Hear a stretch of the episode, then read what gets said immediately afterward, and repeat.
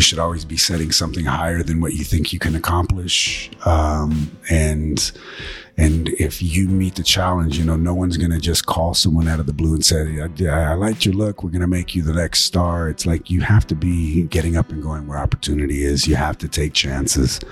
Every year that I've been acting, uh, loneliness, you keep people around you just to share in your misery. I'm curious, like when you were in that state of your life, did you what were your thoughts? Like you were living just in the present the day or one day or you were thinking oh i'm gonna have a better life or do you think there was something else for you? At the end of the day we were learning to be criminals. We were using substances, you know, psychologically, we weren't healing. We were just kind of shelling those emotions. Sometimes my mom would be uh, cleaning, housekeeping um, on Christmas, uh, and she would take whatever money she had, and we would go like to Payless uh, when it was still open and go and pick out the discount toys grab some McDonald's, and that would be our Christmas. A little tree like stuck in a box, in a cardboard box uh, donations, definitely donations uh, from a lot of people. Thank you, Anthony, for being here with me. I appreciate your time. Thank you for having How me. How are you today? How's your morning? I'm great. Thank you. Um, so I would like to know I know you were born in Washington, but how were the early years of Anthony?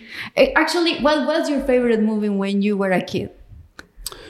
Um, I really have to say that one that uh, stood out to me was uh, La Bamba. La Bamba.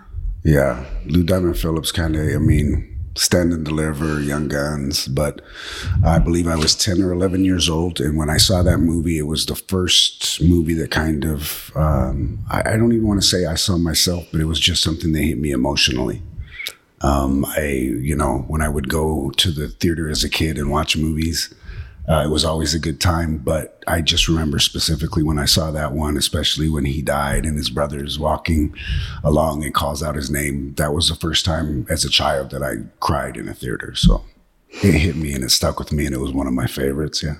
Wow. Oh, yeah. I remember. Well, I didn't go to the movies, but I used to watch a all the time on TV. Mm-hmm. Um, wow. And okay, so you were born in Washington, and then what happened? I believe you, your mom, your parents split when you were. When I was before I was born, uh, I had one older or have one older brother. Uh, she was pregnant at the time, and due to the circumstances of that relationship, she ended up going up to where her grandmother was in Washington State. And while she was up there, she had me. Uh, it was a little town called Othello. Um, and yeah, that's kind of where I got my start and introduction to the world. Yeah. How old was your mom? I believe she was only 19 or 20. When she was a baby. Yeah. When she had. And she had my brother younger than that, I believe 18. He's a year and a half older than me. Okay. When you were a kid, did you dream to be an actor or do you remember something from your childhood? You know, I've been asked that before, and the answer has been yes. I think we all have that dream as a kid. You see the movies, you put yourself into those characters, and you think that, yeah, it would be so fun to be a Hollywood actor or to just be a movie star.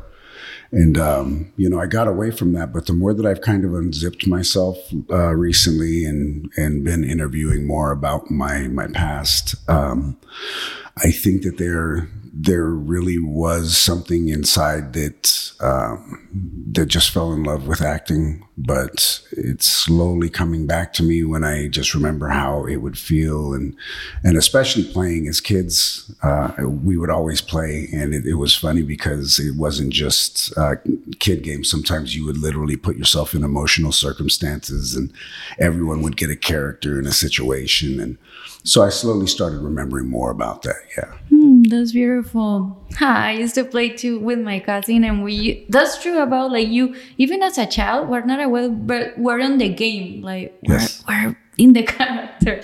Um, I read in an article, and you said I was always getting myself into something.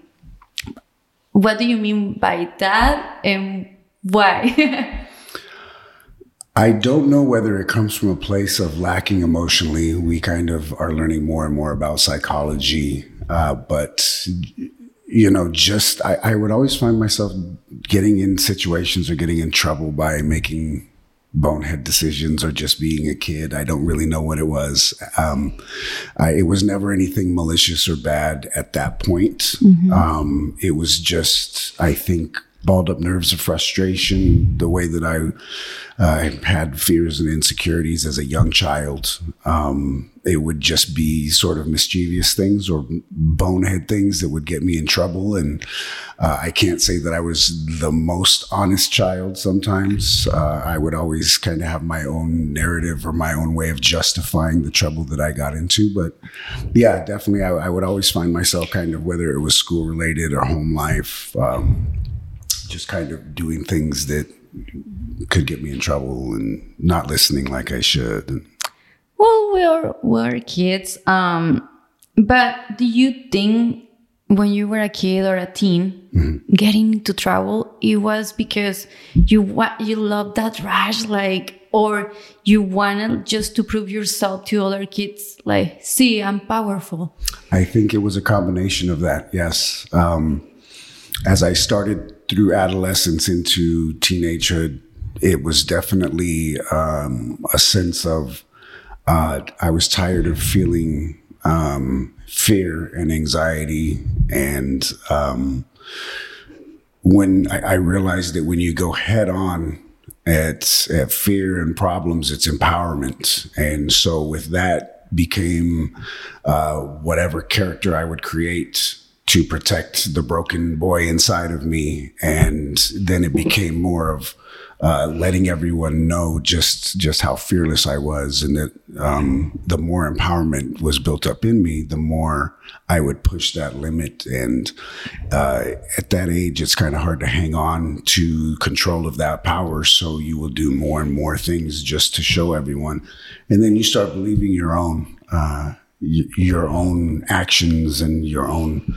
uh, your own, I don't know, machismo that like you can handle anything and you don't need anybody and whatever it is, you know, I can handle. And if anyone thinks differently, then I'm going to show them that by being crazier than than they are. You Do know? you remember an experience from those years that you can share with us? Um, starting out, I believe maybe 11 or 12 years old, I do remember going into a new school and it was kind of like the tough kids, right? And the, the, the two kind of re- rebellious kids, and they had their tough group, and so we were out on the playground, and they were like, you know, fight them, but not fight them, you know, just like test of strength.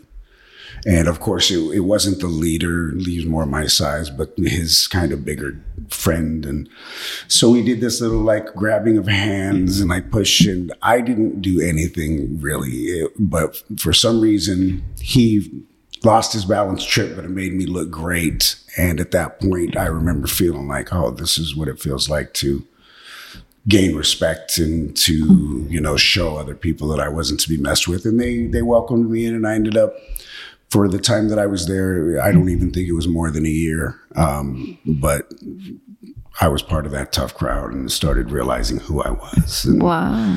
And uh, yeah, yeah. Wow. And I also mentioned you you mentioned something very interesting right now. Like it, it was also the mask to cover the broken child in yes, you. Yes. I was I haven't done that book, but it's very interesting. The the mask of masculinity. I mm. masculinity and it's very interesting because at the end we as a women we all have no for me will be comedy mm-hmm. like i laugh about my oh the, the other day a car hit me ha ha ha ha yeah. that's me uh, because we all try to cope and for you was like power and yes. that like i'm this big man but also have a big heart yes um, and that's what you learn as as I, I believe it's that you get tired of your emotions being so fragile and you don't like it because you know that that's what still um, makes you cry. I think that's why parents um, clash with their kids at a certain age because the children realize that the parents are the only ones that re- remember when they were in a vulnerable state and they don't want to reflect on that. Um, so uh, around 13, I remember that's you, you start discovering who you are. You start um, realizing what your culture is, your your people, finding your place, the people that you associate with, and it was definitely around that time where um, I was formulating this invention that was a character that protected me. It, would- it would almost be split personality. Uh, but the face that you put on that is strong and um, doesn't take any shit, so to speak. Uh, Excuse my language, but that's that's kind of what you think. And the more that people buy into that, the more you use it, and uh, the more qualities that you were born with, though naturally, leadership qualities, those things that should be um, nurtured and shown the right direction. Uh, in my case, it kind of went off the rails a little bit. Yeah. Yeah. And at, at what age, I don't know, like, um, for me, it's always interesting, these conversations. Like, we all grow up, yeah, like, for for you, machismo, for me, I was also in the generation of machismo. We're still in the, a little bit in the generation of machismo. But when do you feel comfortable, or do you remember a moment when you feel comfortable talking about your emotions and the person who you are? Um, I never really spoke about my emotions after a certain point in time. Um, and then it just became that's who I was, uh, emotionless. And then the more you find yourself in places that you shouldn't be in life because of those decisions, uh, the, the more that you, um, you need to deaden them to survive. Uh, I, I would always have love for my mother, but, um, through those stages, since it was just her and, um, she did her best to raise two men, um, but she was constantly working and with lack of supervision and me taking to the streets and identifying with all the other broken men that were out there. There was a very um, very laid out plan as to who we were and who we were supposed to be. And in many ways it did save me though. There was there was structure in in a certain way a brotherhood that you get into but um but basically um at the end of the day we were learning to be criminals. We were using substances you know psychologically we weren't healing. We were just kind of shelling those emotions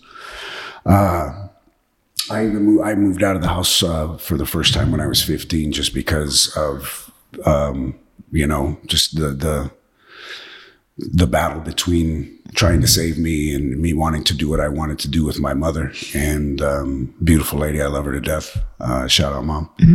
Uh, but she just couldn't hold me, and she didn't have the time. She was dealing with so many different things, and then what I didn't realize at that time was her own trauma, her own generational curses, uh, her own toxic relationships. And um, so when I started going into the streets more and more, I, I still was in high school and everything, but um, you know, you start to become successful in that life. And when you do that, then you just lose everything. Um, it was a must for me to not be happy in certain ways. I would be happy, but about all the wrong things. Um, I had a sense of humor, but it was a, a very dark sense of humor. But in everything else was just like, oh, that's corny. I don't want to talk about love, like girls and all that. Like, you know what time it is. I don't need that. And, and it's it's interesting now reflecting back because you're dealing with other broken people and adolescents and teenagers and stuff. So I didn't even realize um, what they needed in their lives, and it didn't matter to me. But um, yeah, for for years, and then it became even into adulthood. It just became a better way of hiding my emotions and not dealing with it. Surface, you could have a conversation with me. I always had a good heart. I was never a bad person, even though I did bad things. But God forbid I let anyone see that. Right? Wow. Thank you for sharing that. But also, like, you were a kid when you leave your house. You were 15 years old. And because, yeah, uh, now the, the more I older, the older I get, the more I look at, at those years, I'm like, we all think we were like superior or like, oh, I know everything. I'm going to eat the world right now. Yeah. Um, but you're right. And but I think also, yeah, a, a lot of unbroken hearts together in that gang. It was a gang. Oh yeah, yeah, pretty much. They became your family. yeah, And they protect yourself. So you were looking for security and protection at the same time. You were a kid. yes, Wow.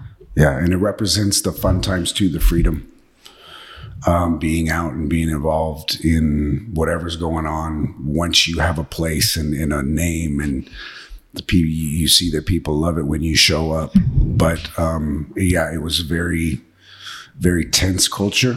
There were groups of pockets of groups of people that I would hang out. I found my crew, but we would be um, involved in an overall. So you would go to parties. You'd have to recognize everybody in the room, or you'd get what they call a chin check. Um, there are even people that are supposed to be What is that? I'm sorry. Can you Oh, explain you to just us? you just get popped in the mouth and you have to give it up freely. If if you if you have to resolve something, but Uh-huh. you want respect to rule at the end of the day, and they're still your friends and you have love for them, you just have to give up the chin for a quick punch. And yeah, and, Okay.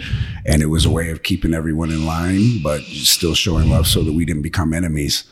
And even within the groups and the circles that we would run in at any moment, some of these guys that were a little older or something, it was dangerous. You could be in a room and just uneasy, and one guy could start messing with another guy, and it's kind of like the shark smelling the blood in the water. Just like the Goodfellas movie. Yeah, yeah, that's how it was. So it was always like that was your people, that's your crew, everything that you um, knew. But at the same time, it, you were never really safe. And that kind of is what I had very few brothers. I had maybe less than a handful that I would look on and say, uh, I trust them uh, to a certain extent to to never turn on me in this way. But then that doesn't mean they wouldn't kind of look out for themselves on another uh, page. And with me, that's what set the tone. And especially me never really coming from a certain neighborhood or being in a city, uh, you know, not a hometown hero, so to speak.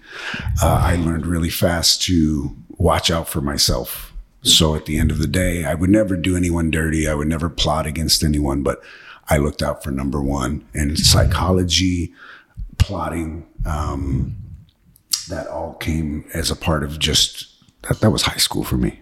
Yeah. And if I'm always curious, but you can stop me, of course, about this subject. But Mm-hmm. how did you get recruited to that gang? Or they were like your neighbors, or someone told you at high school, hey, Anthony, this is going on? Um, well, it was funny because it was the gang culture, but I never got deep into a gang life. Um, when first of all, I was separated from my culture, from the way that I was raised. So there were a few friends that I had that were in um, predominantly Mexicano gangs, you know, uh, 18th Street. There were some Norteños because it was up north sometimes. Um, but uh, I, I was hanging out with Crips, um, majority African American gangs. Okay. But my best friends that I had met uh, up north were BGD, Black Gangster Disciples. And um, through hanging out with, and then high school, uh, I would be, there was an area that they called uh, Kurtzman Park that was on the east side. And I even remember when I showed up to hang out with um, my one homie uh, who was uh, rolling 60s. I showed up and I was blued up. I had, you know, the the flannel on, the the the, the It was a specific color or Oh yeah, blue. blue? Yeah, yeah, Everything blue. yeah. But when I showed up, it was when I was first new in that area, and um, they shared the same area with those Black Gangster Disciples, Folks Nation, who a lot of them became really good friends to me, and that's who I hung out with and associated with. But I just remember hopping off the bus and looking around and knew like, oh, okay, this isn't just their neighborhood. This is this is a mixed neighborhood, and they were the majority that ruled. Um, so he kind of like, was like, man, come on, let's, go over to this house. Like, you know, they were, they were just a handful. Uh, but as I started to meet more people, I met my best friend, Arthur Brown, uh, one of my really good friends, Tony Nelson, uh, another friend, David Bellotti. And, uh, we ended up becoming within that subculture. We became more of a, rap crew, more of a gangster family. Um, So we would always hang out together amongst there, and it would still bring out uh, different racial tensions. You know, um, the way that I spoke would be just like they spoke. Um, some people that were in certain hangouts that we would be at would be like, "Do you hear what he said?" Mm-hmm. One of the OGs would be like, "Well, if that's how he lives, leave him alone." Oh, okay. Because I was always about like paying my dues, earning respect, and uh, so not only along racial lines, because I would hear the conversations that were being had in the African American gangs versus the Mexicans, and I saw the racism on both sides. Um, but they were my best friends, and it was just enough not to be brought into it. I, I remember uh, we would have an OG from like Compton Crips, uh, Big Chill, and he was like, "Yeah, we feuding with them tacos," and whether I, my heart hurt a little bit or not, it was just enough not to be included in the tacos. Like, I was like, yeah, I'm y'all. I'm, you know, um, probably a big reason why I shaved the head when I was younger is to hide the straight hair, or if it was longer, I would, I would braid it up and uh, let it out so it was kinky or, you know, whatever those psychological things. But I was me. I was comfortable. I was always wild. So it was never in question who I was. Some guys didn't like me, but that, you know, that You wasn't a concern. Yeah. Wow. And is there where you started using cocaine and selling meth, or is when you moved to LA in 1999? So no, um, so around the time that I got out of high school, I did graduate, but by that time, um, it was no secret who I was. The teachers all knew who I was. I, I would have guns at school. It was never a school shooter thing. That's what was always weird to me is that now I look back and you see these school shootings, but there were so many gangsters that were in school, but Why they didn't shoot up the school. to school? Um, because you never know who is at school, who's going to come for you. Uh, the 90s were very wild and unforgiving. Uh, I had several friends. I, we've been shot at. We shot. Um, Wow. you never fully know the damage that you do, but um, as you can only base what you do and what you're prepared to do on the darkest heart of the other person. So it was literally a, a little bit of ego, probably, um, and then a little bit of uh, protection. I, I remember they they would even try and catch me at school with it, and um, there was one time where the I, I was walking back from lunch. The security guard was like, "Come here." and I had this bad feeling. So I put the gun in my friend's locker, unbeknownst to him. I feel really bad about that, but um, they searched my locker and didn't find it. Pulled me into the the office. Um, finally called my mom in, and um, yeah, they didn't find anything. But my friend was like, "Here, and don't do that again." Because he wasn't he wasn't involved in that type of stuff. He was just a really good friend that I had from high school, and he saved me. But so it was no secret who I was, and um, I was kind of getting tired of uh, just all the drama that was would come with it. So uh, around 17, 18, I saw a movie. Movie once again. Those were them in impacts at certain moments of my life. There was a comedy called PCU starring Jeremy Piven and it was about it was a comedy based on political political correctness and at that time how you would have the different groups the militant groups the the the hippies the mm-hmm. conservatives and just that whole in, interaction. And it, the narrative was basically like all the 80s movies that I loved like Caddyshack and you know just stuff like that where it was us against the system. It was the partiers. It was the the anti-establishment. So I loved that. And I said I'm going to my brother was going to WSU at that time. And I said, guess what? I'm going to go and audit, even though my grades weren't the best and I really didn't pay attention in school. I want to live that college life. I, I see Animal House and it looks so fun. And so I packed up my stuff. And for that year, I went up and I figured in it like, I'm going to do this. I'm going to get into, I'm going to get a degree. I'm going to go to a major university. Um, but I ended up partying. I ended up selling weed. I ended up drinking, uh, living the life. But I loved it because it was nothing but a whole mini city of people. Every apartment complex, every inch, square inch was kids your own age going to visit the dormitories, messing with the girls. Um, it was it was beautiful. I got to know the the white frat uh, fraternities, the the black fraternities. It was the first introduction to my culture because the girlfriend I had at the time, uh, her cousin was going up there, so she was like, "Get in touch with my cousin." So it was the first time I was introduced to Mecha, and I I I ended up actually living with. Um, the Mexicans, and they would they became some of my good friends up there, and they were from all over. And I got to uh, really discover my my pride. They they called uh, the, the frat up there was Oemete. What's the name? Oemete. Oye, Oye Mente? Oemete. Oemete. Okay. And so I had one of the off campuses house, housing where they lived, you know, three of them lived with me. And it was parties. It was like rediscovering, like it felt good to kind of be involved in that. I was coming from more black culture and finally introduced into a little more. But then I saw the hypocrisy. I saw both ways of how um, were so similar. And my heart felt that, but there was still this divide. So you would hear some of the racism from some of them, not all of them. You know, in, in many ways we were connected, but Yeah. I lived that college life for that year. And I even brought up, I shouldn't have, but I brought up some of my gangster friends sometimes and they party and they almost got me in trouble a few times. And, um, but you know, it was, it was, it was fun. It was fun for a young person. I was like 18, uh, 19 years old. That was a nice experience.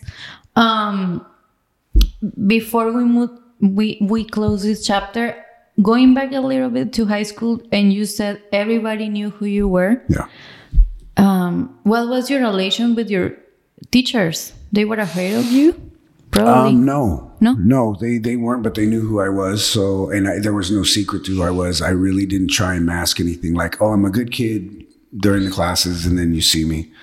Um, there was a respect f- for them. I, I never was a bully. As a matter of fact, even though I would consider myself at that time to be somewhat of a gangster, I would always, if if somebody was, if like a bully was messing with another kid, and this was totally unrelated to the streets, the the bully would hear from me. Um, so the, power you start to feel like you're wielding, especially coming from the early years of of not of feeling no power and feeling almost victimized by your circumstances as a child. I was very poor coming up. We had family that would always open their house uh, to us, or we would stay with different people. But we were we were poor. And when people think nowadays, oh yeah, we were so poor, it was little this. No, it was literally like can of corn sometimes. Um, but you didn't have a place to live. No, no. You were moving houses. Sometimes my mom would be uh, cleaning, housekeeping um, on Christmas, uh, and she would take whatever money she had, and we would go like to Payless uh, when it was still open, I and go and pick out the discount toys, grab some McDonald's, and that would be our Christmas. A little tree like stuck in a box, in a cardboard box. Uh, donations, definitely donations uh, from a lot of people. Um, and it was funny because I saw a whole contrast of things. The only thing that really saved us was the fact that my mom was educated and that some of her family members, they, they were well off. But when she's on her journey and she takes her sons on that, I remember a lot of times like, no, when we go inside, don't tell the family about our business because whatever it was she was in or, you know, uh, so that's how it was for, for a lot of years. Um, and so that translated into high school. When I'm speaking with teachers, I would just be honest with them. I can't even remember what situations would be, but um, it was just to the point where um, there was a mutual respect that we had. There was a line that they didn't cross and a line that I didn't cross. Uh, and along the way, there were some beautiful teachers. Um, I was always an artist, so that's one thing. Even I wrote my first rap when I was 13 years old, and I was like, "Watch, I'm gonna kill it. I'm gonna be one of the first like real, like kind of different Mexicans that's rapping." And I wrote my first rap at 13. And So I was always an artist. I drew when I was growing up, and so by the time I got to high school, that was one of my favorite classes. And even while the other students were doing their own curriculum, uh, I remember my teacher would allow me to do anything just to keep me active. So, I mean, I would paint. I, I painted like um, mount mountainous uh, treescapes, like uh, Bob Ross. Just from seeing him, I would kind of see what he did. So I would use the knife and c- cut it. And so as long as I was doing something productive, um, I remember she she would let me slide and just do whatever it was to keep me involved. And because I was pulling away further and further, and it became less about that. I didn't, at an early age, I was already thinking I have nothing to prove to anybody. Um, your grading system, whatever you're judging me by, doesn't exist to me. That's not in my world, and my world is higher than that. So, and I always thought that it would be, you know, rapping and acting did come in kind of when I would think of, oh well, when I'm, when I'm a famous rapper, it's gonna be like an Ice Cube or an Ice-T or something. But then watch, then I- then I'll do some movies, and you know that would be it. But uh, um, uh, it's very nice. I think your teachers saw something in you. They they saw you have the potential. They knew who you were, but they were like, we hope they respect you, and also I think they care about you and they love you. Yeah, yeah, very much so. And um, and I think uh, part of me soaked that up in in the heart, um, even though I never would have admitted it. But um, uh, yeah, I, I definitely feel like that there was something that they noticed. It was charisma or whatever it was, because um, I should have been one of the ones that they gave up on. Um, uh, as, as far as what, what I saw. No, because you were not a. They could see you not because you had a gun on your on your backpack. Yeah. Um, it means you were a bad person. You were just confused. You were a kid, and what they see. Um, but I also you never bully other kids, so that mm. shows your bit hard. Your respect to people. Yeah. So your your values. Because when we see a bully, oh, okay, what's going on in your house? Obviously, things were going on in your life, in your house. But yeah, that's that's a beautiful story. Are you in touch with them on Facebook or something? I haven't really been, um, but it, it gets overwhelming sometimes because um, you're reintroduced to uh, family and friends and people that you were disconnected from. And, um, excuse me, um, I really was um, one of the types that that was fine being alone. It was almost the best thing for me. Uh, my mentality did get very bad though, to the point where even though there was family around me, sometimes, um, I, I really don't think that it, at that point in my, my life, family was really important to me. Um, nurturing bonds and there's always been family members around kind of loosely, but even with my own mother, I remember one of my, um, one of my thoughts, and it, it was horrible, but reflecting back, I, I understand why. I said, she's the only one in my life that makes me feel guilty and would hurt me if I did something that hurt her. And, but it wasn't just, oh, thank you, mom. It was, I wish I didn't have that. I wish I, if I didn't have a mom that, that cared about me, then I'd be totally set because then there would be nobody. I would have to answer to no one. My own, whatever emotions were still in there, I wouldn't have to feel that. I, you know, I could do what I wanted. I can, um, you know, whatever. That, that was it. I could do what I want and not feel consequence, not feel uh, shame, not feel any sort of regret or pain that I caused to anyone else. Wow. Oh wow, wow. And okay, and then talking going back to the college year. So you said you you you decided you have a, an amazing year, and then after that, what happened? Uh, so I got bored with um, School. school, and I wanted the gangster stuff back. I, I wanted to run around, and I was becoming a little bit more of an adult.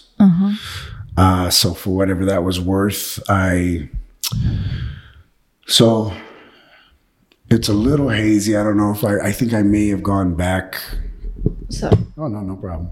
I think I may have gone back to um, for us uh, just a, a quick minute, but I needed I needed a car, new car. Uh, I needed to make some money, so I came back down here actually, and I worked. And there was a place in Huntington Beach that I ended up working at called CooperVision. They make contact lenses. So I, we would always be like off and on legit uh, try the job thing. The job thing was never really for me, but I had some cool jobs along the way here and there. And so I was down uh, working, and I ended up getting a new Regal. And but even down there, I, I hooked up with uh, some guys that were while we were on shift, we'd be smoking, and I was like, okay, I got my weed guy, whatever, and I, I'd hang out with them. But at the time, I wasn't even doing it. Uh, they called it twacking, and but they were basically tweaking. You know, uh, they would because those shifts, like late shifts or whatever. And I never partook in that. I was just a, a weed guy, and I drank a lot growing up. I didn't even smoke weed until I think like fifteen.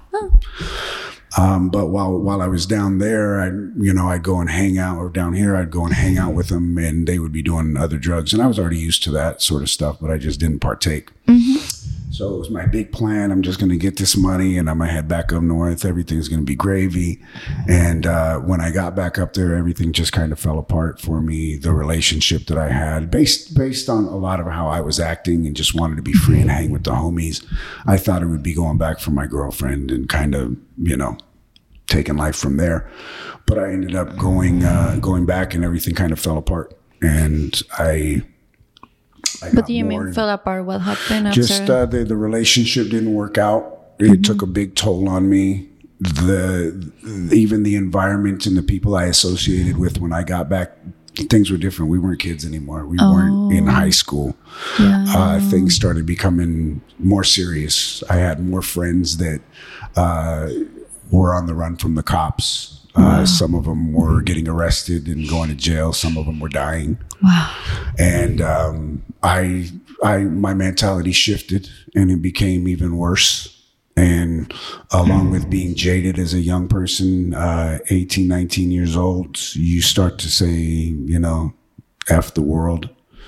Uh, I'm going to go even harder at what I did. And to be quite honest, that whole year, year and a half was a complete blur to me. It was uh, a mix of memories that I have. But um, so I had my regular crew that I hung with, but even then I broke off from that and I would hang out with them sometimes. Uh, I would hang out with other people. And since I was always kind of a loner myself anyway, uh, I started hanging out with more criminal, like criminal element rather than even gang banging. I was still rapping. We still had these big dreams. We get together the whole time. We were like, yeah, it's going to be ICM. And how do you were making a living? Um, maybe a combination of legit jobs and and then selling drugs. Um, we I was never a kingpin. These guys like rapping and they always say like we're making racks and stuff, but we were street guys. You know, we made enough to survive. Sometimes you would have a lot and then you would blow it, and then other times you wouldn't have anything and you're out scrambling. And God forbid you didn't have to rob anybody or you know go out and take to the streets, but I went further and further in, and I found myself kind of running with loose crews of, of criminals. They would, uh, we would have people go and steal uh, ephedrine, f- Sudafed from the stores, and then I started learning more about like because at that time I would do like cocaine a little bit here or there. I would sell that. Uh, the place that we were at too was kind of a hideout for criminals. Um, one summer there was this young, quiet uh, blood kid from Sacramento, and the feds came down and picked him up, and we didn't even know there was like another uh, blood kid from uh, New Orleans. Uh, one of my good friends, um, LaShawn, he was from uh, he was a vice lord from Chicago.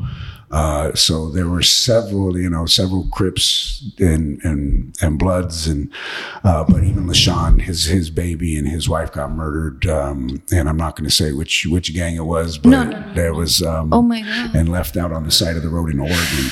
And uh, so there was just insane stuff going on all around us.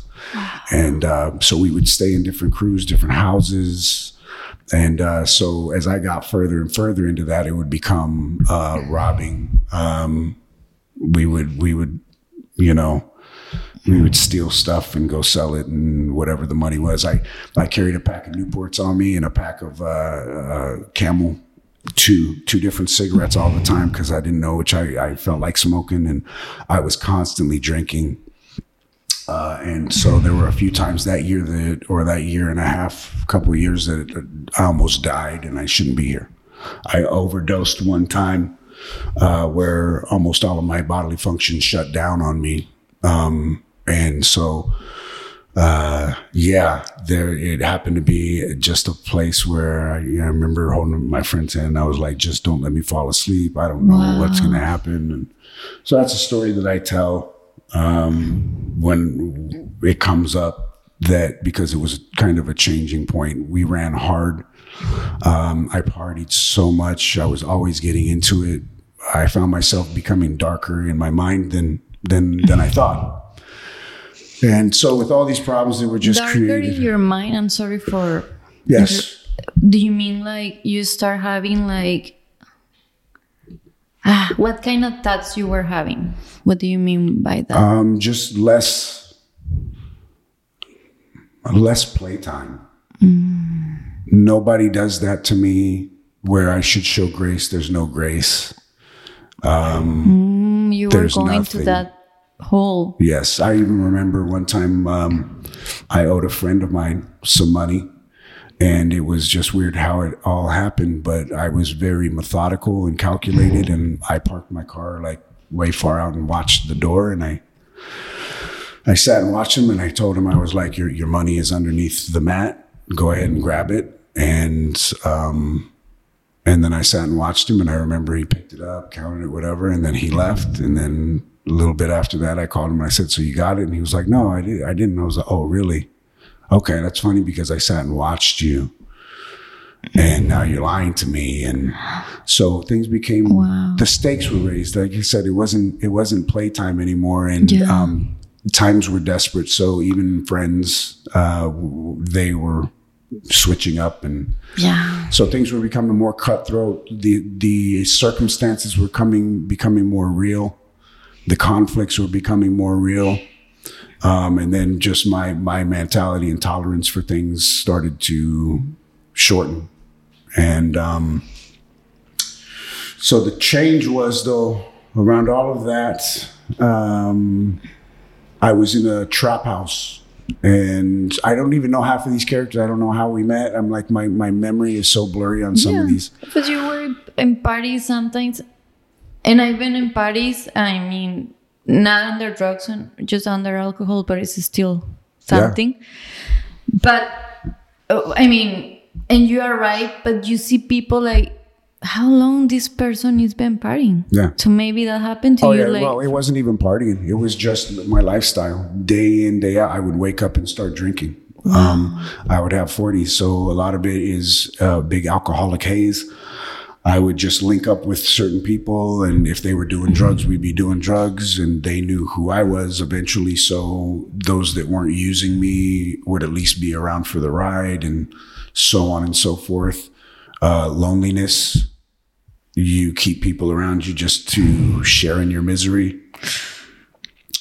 And so relationships, people that I had met, um, flashes of, of people that I don't even know how we connected. They didn't last long in my life, um, here and there, but that was just who I was at that time. And I would still have love and grace from my homies. Um, but yeah, like I said, it was um, it was a changing point because I was sitting in this trap house with dope heads around, and I had just sold to maybe, I think probably the leader of the trap house, you you could say, and a big crazy tattooed dude, and um, I saw him. I was just sitting here, kind of doing my thing, drinking in my own world, and I I saw him slamming the dope in in between his toes, and I just had this epiphany. I was like, "What are you doing here?"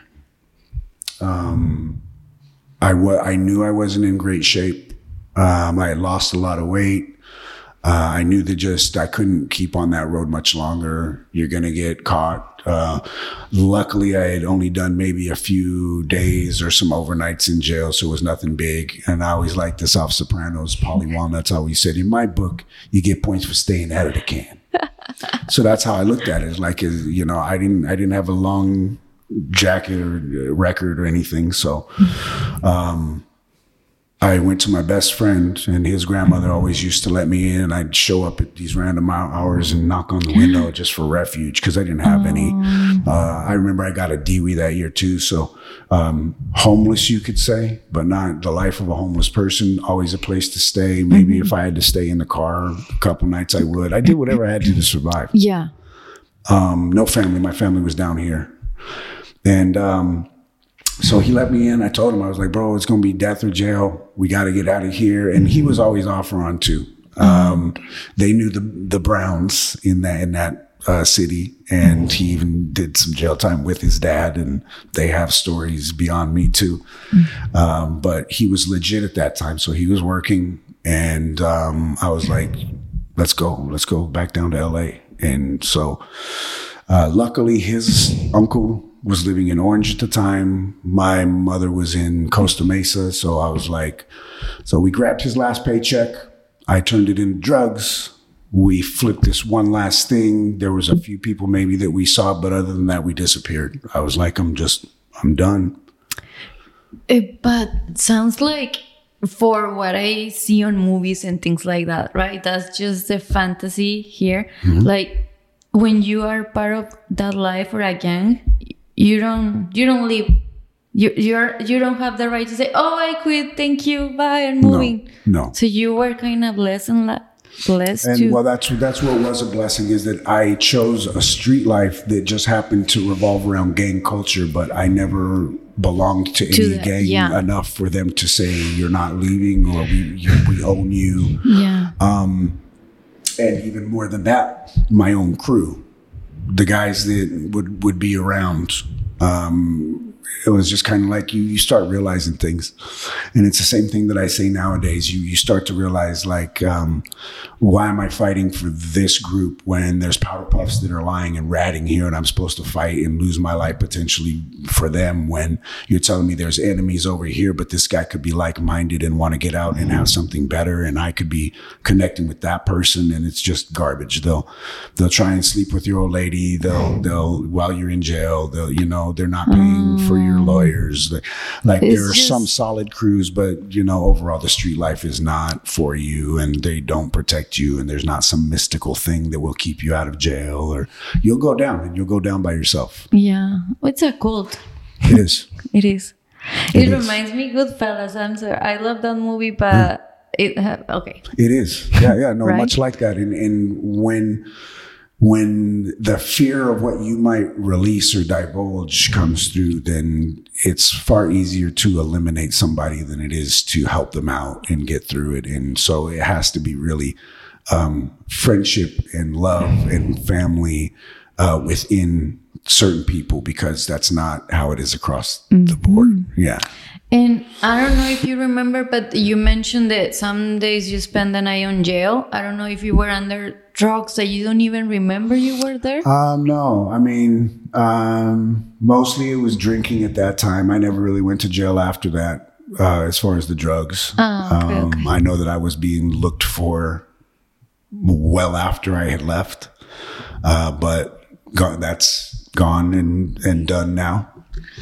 Uh, yeah, thank, thank God. Um, but yeah, uh, definitely. Um, I remember one time, but right before I went to jail, uh, there was a couple friends of ours. It was the same sort of thing, part of the same overall crew. But I was at this place visiting some girls with uh, a buddy of mine. There was uh, two other homies that were there too, but then my buddy and one of them start kind of talking crap to each other, and it ends up turning into more. And these two are literally fighting throughout this girl's whole house, falling into closets, breaking stuff. They they would be like um, in the middle. They'd fight so hard that all of a sudden they'd both be out of out of breath.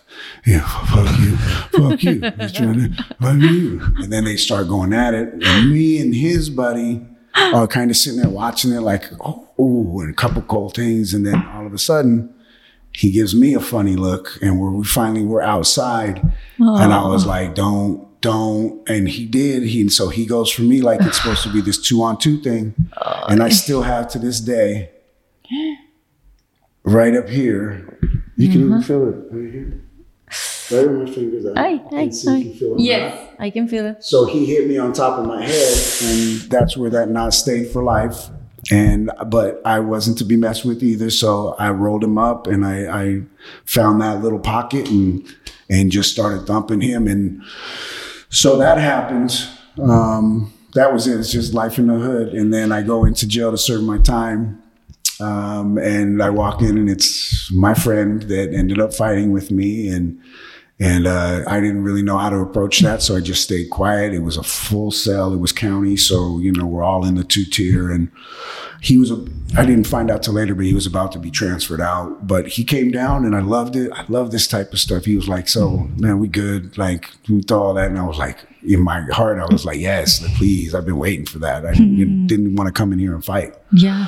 And so um, we made up, and then he's like, you know, after that, he called me over to the cell, and they broke up those old. Uh, it was Bob Barker soap in the sock, and they wave it over the the front of the jail, and they had a joint, so he shared with me, and we Wow. partook, and and yeah, that was it was a nice ending to a bad situation. Well, I'm glad, and that's very creative with the song. Yeah, they did. They they, they crumble up like you know nothing. So they hit them in the sock, and then they wave it, and it's kind of dusty, and yeah, interesting things you find out, right? Yes. So something is something. Yeah. Yeah. Wow. And going back to okay, so you called your best friend, you say we need to get out of here. Yeah. You guys got the check. Then what happened? I was, well, I was in bad shape. Um, and I remember the emotions started coming back. It's kind of funny because you do what you do to survive, but then when you finally find places of res- refuge, you can't control your emotions. And I even remember I almost cried one time because we were sitting in front. Uh, there was a 7 Eleven right across from where he lived. And um, he's like, man, let's just go get some food. And so we got hot dogs, and I loaded it up with all this stuff just because at the time I was probably hungry and in a bad place. And, and I remember it was friends. He was just laughing, like, dang, I'm like, hey, you threw it on there. And it was a reflection of what I had come to and what I put myself to. So I got the lump in my throat, and I kind of like was like, yeah, this is another reflection of what what what is what have I come to? Wow. And so I was like, man, this, this is not cool. And it hurt my feelings. And, you know, he was the only one ever that I could be, be like that with. And uh, so he's like, dang, man, you know, I'm sorry, whatever. I got over it. But then, yeah, we were on that. We slanged. Uh, then he loaded up his Cadillac. He, I loaded up my Regal. And we hit the five all the way down. And I had taken that trip so many times back and forth um, driving. So um, I knew it like the back of my hand from from LA to uh, to it was called the Tri Cities up there. Um, but he followed me all the way down. Uh, it was his first time time coming down to actually live. Dun, So I was like, wait, I'm gonna show you everything, and and we're gonna go around, and I'm gonna take you places, and so it was cool. And um, so he lives down in Orange. I'm with my mom temporarily in Costa Mesa, Costa Mesa. and while we're there, uh, we go out, we start partying in nightclubs, we hit Hollywood up. Um, uh, I'm, sh- I'm just showing him everywhere. We're mapping it out. I said, you got to drive it. You got to drive to Orange County. So we would do that. We would always do that. And um, so he gets over there. Um, cocaine's still a big part of, the life. It was like you escape that. So we go to clubs. without a job, without a job. I mean, we How were looking. you were we, we, we were we were looking for jobs. Um, but I ended up actually working at a U-Haul ah, off okay. Newport Boulevard in Newport Beach. Uh, he was pounding the pavement. Um, Uh-huh. Doing the door to door alarms in the worst neighborhoods, and I couldn't be there to show him or protect him. And he would tell me the stories. He was like, "Yeah, man, I was walking across the street, and this one dude just got jumped by all these bloods, and he was crazy." And Wow. so they'd go and do that, and he was he was tired of that, but we would still go out and party. And there was this one place that we had gone to named the Boogie, and The boogie. and he was like, "Watch, I'm, I'm gonna get a job bouncing, bro." I was like, "All right, all right, whatever." And sure enough, I'm down at U-Haul one day, and um, I I was aware that he had been bouncing. He was like, "Hey, man, homie just left, so if you want a job bouncing." Come on, you know. I was like, well, if it's if, if it's for sure, I'm done. I'm done. This is dope. So he was like, for sure, show up this night. And uh, I did talk to him real quick. and- Anthony, yes. sorry for interrupt, but Yeah. for people like me, like English is our second language. Yes. Can you explain a little bit what bouncing Yes, I will. Bouncing is not me on a ball bouncing at a nightclub for money. It is actually what they consider security. Uh, we are the uh, the the doormen. We are the the guys folded arms, watching everybody. We are the guys that fight and um, throw people out of nightclubs. And and it was a funny epiphany because movies once again, the boogie was where they filmed the opening scene to Patrick Swayze's infamous Roadhouse movie. It was called The Bandstand. It was right off of the Five uh, and Katella in Anaheim. And uh, it was 1999, and I was just fresh 21 years old. Ooh. They threw me that shirt, and it was unlike anything I had ever had again. I was, my health was getting better, my mental health was better. I wasn't stressed about the streets anymore. I actually started to come back down from this old mentality to a 21 year old again. I was back to being kind of a kid, uh, and it gave me everything that I wanted and needed. I was able to use all of the all of these uh, skills that I learned in the streets. We were fighting. I was still partying. I was still drinking every night, and um, I would get paid for it. Ah. Ah, that's really cool.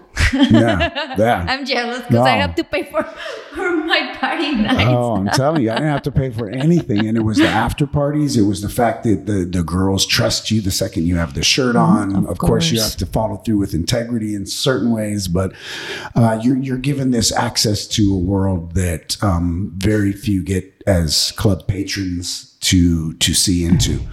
But it was a perfect fit for me. Uh, I've always grown up around a diverse group of people, and and so there were bouncers, there were country guys, there were you know different ethnicities, there were different backgrounds, but we all shared the same thing that that we were tough guys, and um, there was it was just a perfect fit. Yeah. Perfect fit. Yeah, no, and also I, I'm pretty sure what were what what you were thinking when you were working at the U-Haul. Do you feel like you were putting in, in a little box like I don't belong here? Yeah. And I don't like jobs that um, put me in the position to potentially uh, endanger someone's safety. So we would work on trucks or, you know, you would refill everything. But at the same time, I didn't want to be responsible for, even if it wasn't my fault, putting someone out in a truck.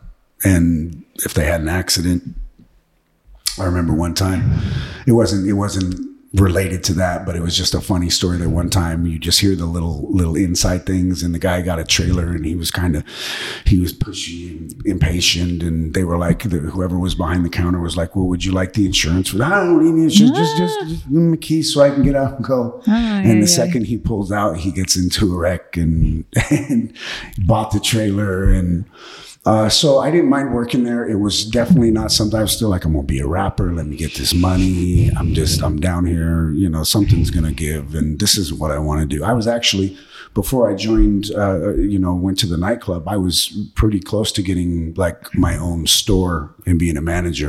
What I did love though was when I'd get to transfer trucks from spot to spot because it was freedom. I'd just always been a free spirit. I love getting out and driving. So I would drop off a trailer, a truck, you know, take that to another place. And Yeah.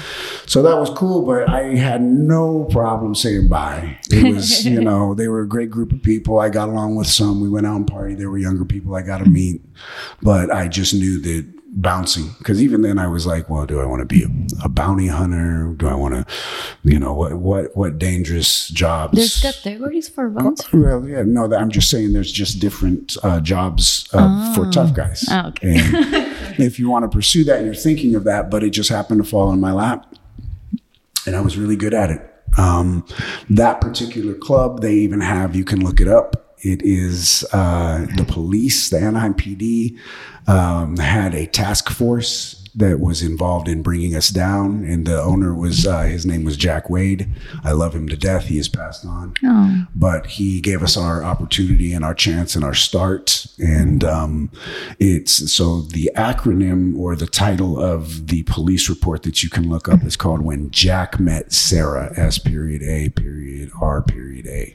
And that was their task force because in the report, the same, it was 99 to 2006. They finally closed this down in 2006.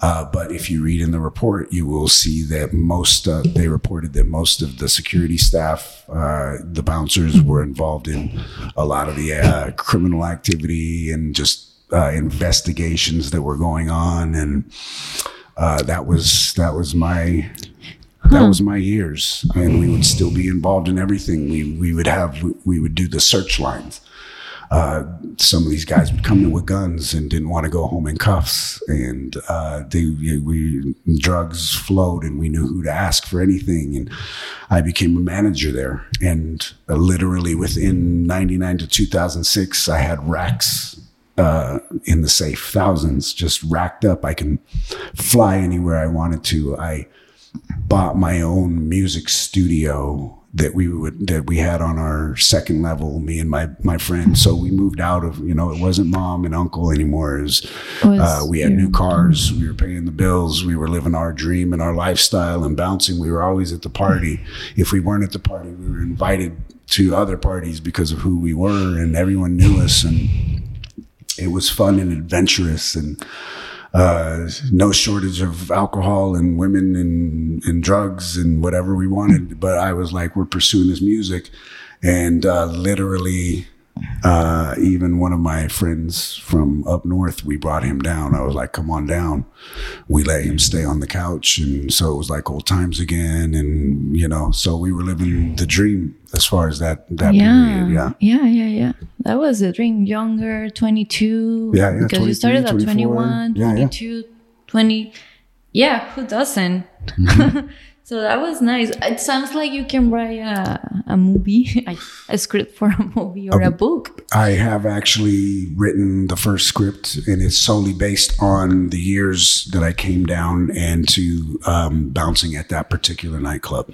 And after that, I still bounced at nightclubs and did other uh, graveyard jobs and everything. But the club had to close, and my circumstances had to change for that to happen. So 2006, they closed down the club.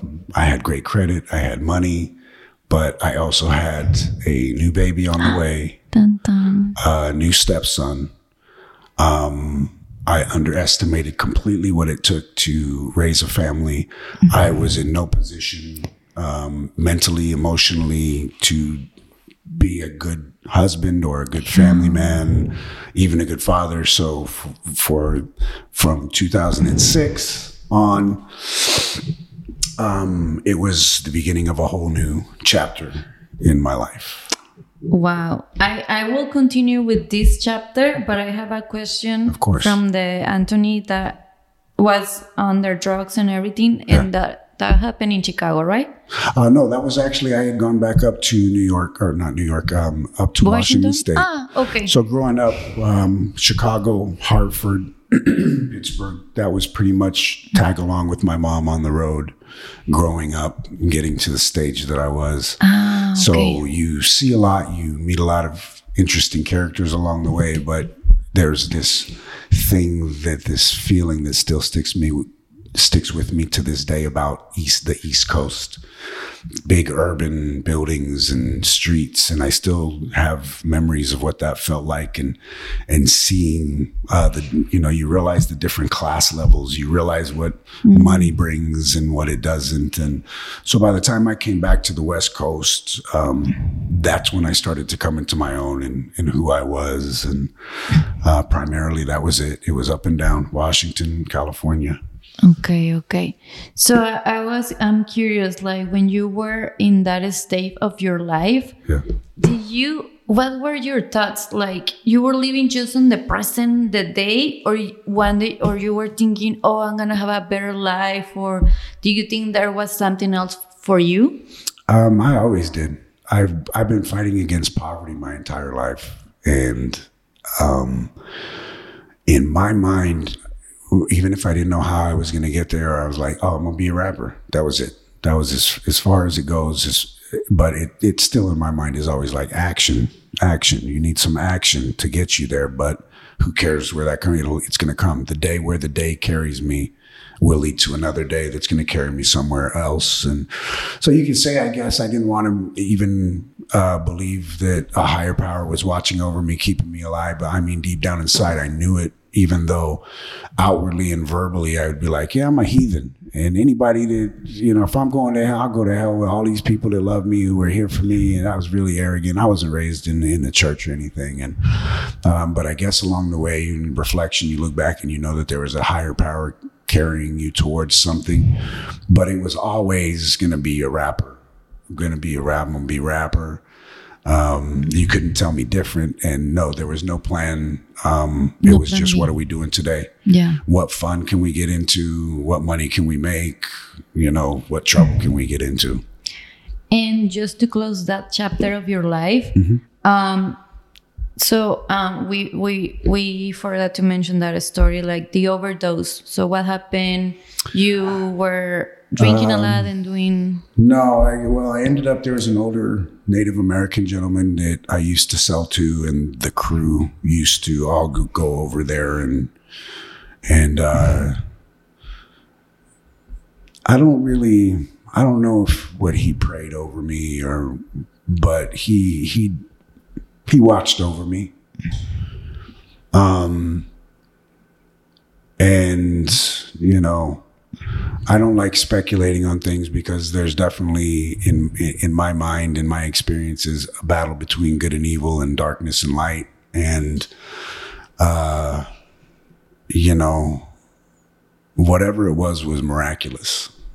Whatever it was whatever the change whatever having the friends around whatever that moment in time um I I fell asleep. I woke up rested my functions came back Wow. Okay. but in the moment of that, it felt like it was one of the trippiest um, parts of a movie that I'd ever been in in my life, and so that's why I don't speculate on, um, especially now and and the things I believe in. Um, I don't speculate on spiritually what happened. I always think that overall, God God has everything. So even the things that people argue over and they give up everything, this energy and the connection and all of this. And I'm like, well, yeah, that's right. That's because God made everything connected and, and energy. And so, um, everything underneath that. So that's why I'm open minded. I give warrant to things, um, that we don't understand, but I believe that, yeah, uh, there is definitely a creator that made everything perfect and beautiful and calculated down to, numbers that we can't even think, but it's because this whole world works. And if you have a calling on you or you're set apart for something, it doesn't matter what goes on. Uh, you will be protected. You will be carried through something so that you can live to tell that part. And if it wasn't, then we would all be gone to whatever our downfall is instantly, you know? Wow. Yeah, that's beautiful. That's true. Ay, ay, ay. okay, so let's go back to. Thank you for oh, sharing. yes. My pleasure. My pleasure. so you are gonna be a father. yes. Then what happens? Like, it's a life change. studio. Uh, the money starts going, all these racks, you know, because of course I, I finally cut ties. The, you know, the I can't be a, a young man playing with my best friend, so it's like, hey, guess what? You know, time to move out. Um, uh, the our friend, I tried to help him out, who came down, but you know, he for whatever reason decided to go back. It was very difficult. I found my self confidence was taking a hit. I felt the frustration of being inadequate to be a partner to somebody, let alone uh, take care of children. My mentality, the, my, my my mouth. Uh, You it were was-. It was one. Well, it was one of the worst though. Like from where I was at, I, I often equate it to a normal man that just says, "Yes, I just want to be good." That just starts out at a level zero. Um, I was a negative ten mentality. Nobody told me what to do. My attitude was bad. I would, you know, talk my crap. But you didn't have a family structure. You didn't have a role model by then. Yeah. So it was. there was love. So, I mean, I don't want to say that I was walking around grouchy all the time because I didn't. I was always, I still always had that thing, that loving heart, that, you know, the smile. I was, if anything, that that's the thing that kind of irritates people sometimes, even to this day, is I still kind of have this boyish, bouncy thing about me. Um, but definitely the, um, the insecurity of where life would go uh, enhanced um, all the negative qualities. And I was, you know, I, I would a little overweight because bouncing, you had to, eh, for my size, to not get tossed around. I had a little weight, bald head. Everything I wore, from the socks to the cholos to the shirts, were black, and I did that for years. That was just my life, my lifestyle. Um, but you know, they start to change you. The, you have the baby in your arms, and you see that part of yourself, and it's so chubby and cute. and, um, I had uh, a stepson, Andrew, and he was eight or nine. But I just remember, I just remember how it felt not to have a dad around. You know what I mean? So all these emotions, the, any emotion that could be poked and, and, and reawoken, they were. And so it was like I found care, like I'm not going to do this to this kid. And I'll be honest, I even had my own reservations about what I, what I would do. And um, to be quite honest, it became, uh, it's like Charles Dickens is a far better thing I do than I've ever done before in my life. And so I, I said, no matter how difficult this is, I'm going to, I'm going to make this work. And so I found myself working any security job I could, definitely not for the same amount of money. Of course Um, I found myself working because a friend of mine that I bounced with had a job uh, doing security at the Main Place Mall in Santa Ana. I'm in this monkey suit that I hate, and um, but then there were good parts of it. I was able to go and work a an Oscar party and we got in suits and I got to go do security there. But then you see the stars that you watched growing up. You see people that were like, you know, and it was never far away from me. I was always like, this is attainable. So I never, never starstruck, but just a reaffirmation of like, I'm not supposed to be on this side. I'm supposed to be on that side of it.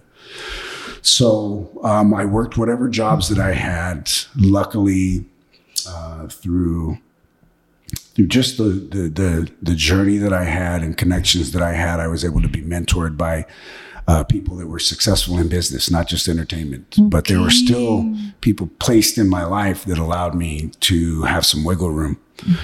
Uh, the kids, I was like, well, Andrew, um, he needs to be involved in something. So football, let's get him in football because mm-hmm. the neighbor that I moved into just across the street exactly the same age. He coached the football team. So I was like, well, that's what it's supposed to be. Yeah, yeah, yeah. Uh, the girls softened me. Um, Alexandria is my, my oldest daughter. And she was born in 2006. Uh, my youngest daughter, Abigail, was born in 2011 she's 12 now. And um, so over the course of the years um, leading up to that, I said, you know what, this security stuff isn't working. I'm slowly drowning. And what's the point of slowly drowning? Let me go back to school.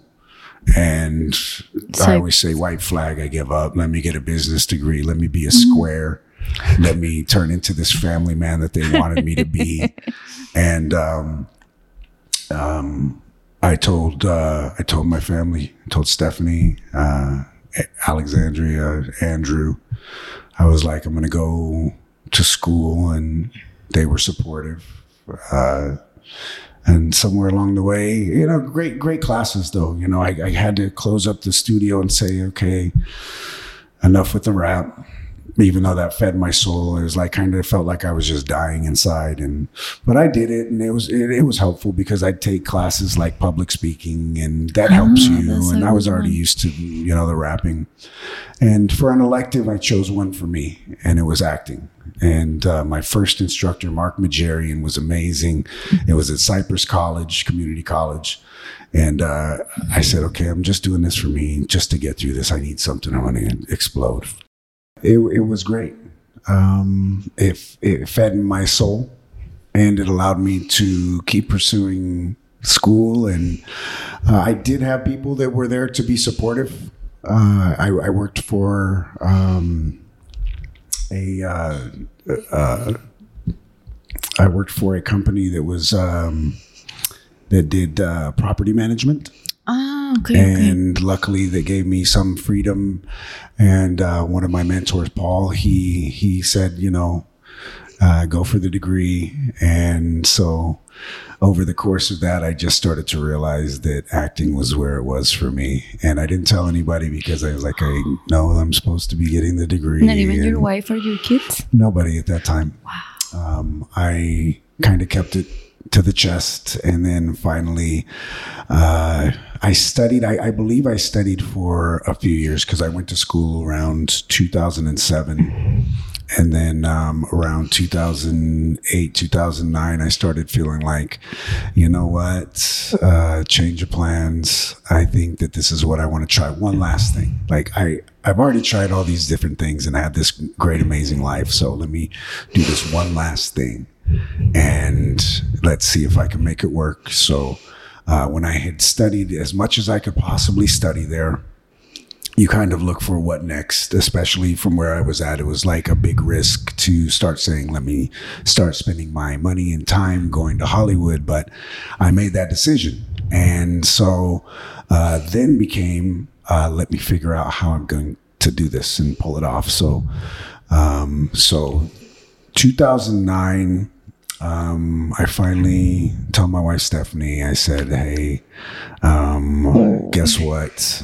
And surprisingly enough, support, support mm, and love. That's beautiful. Um, there was not for. It's funny because for the whirlwind that my life had always been, there was nobody in it that was ever um, that that was in my life that was supportive or one of those people that understood who I was that never believed in me. You know, they would always they knew that if I was going to do something that that I would do it, and um, so it just became a question of figuring that out. Um, I told my son to. Uh, I, I said, "Watch, I'm going to start acting." and I don't know how I'm going to do it, but I'm going to show you you can do anything. And uh, that helped inspire him because he um, he's been graduated, but he earned himself a full ride scholarship playing football um, at Fresno State side wow. note. Uh, but yeah, then it was figuring it out. And um, I believe God places people in your lives for a reason. One of the guys that I studied with, Lloyd, um, while I was figuring it out, he said, um, Hey, now the classes are over. There's an acting studio that my family knows, and you have to audition to get in. But if you're down, I'll roll with you. And so I was like, there you go. There mm-hmm. it is. Mm-hmm. Uh, so we went to Bobby Chance's um, in Studio City, I believe. Uh, but uh, yeah, we went that night, or the first night we went, and we did the audition. It went well. Mm-hmm. And from that point on, I was going uh, to Monday scene studies, Thursday night showcases, Saturday emotionals, uh, logging miles. I joined Central Casting. That was like the master degree, no? Yeah. Yeah, and it, and it was amazing because um, no matter how scared I was uh, internally, uh, it fed me. It fed my soul again, and uh, it was just amazing. But I had prepared. I had studied, you know, up to three years before I even decided to go out.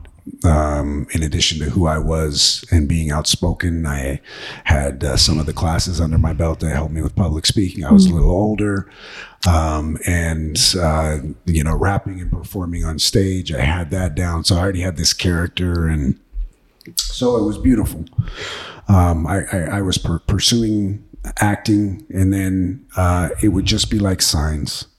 This year, you're going to get on the studio set, and I would be driving by, like, yeah, this year, this year, you're going to get your union status. You're, you're going to be SAG-AFTRA so I did that. Um, I would say 2009 to 2013 was just the pursuit of that. Uh, when I would do central casting, I would notice, you know, they of course started me as the gangsters, the bad guys. But um, when I started in those acting classes, it reinvigorated me. It reinstilled the fight in me.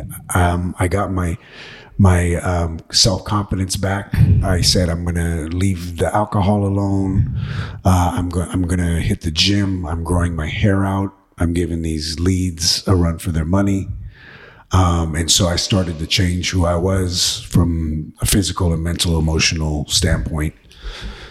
Um, and so within that amount of change, it was just doing background gigs. It was taking any job that I could get.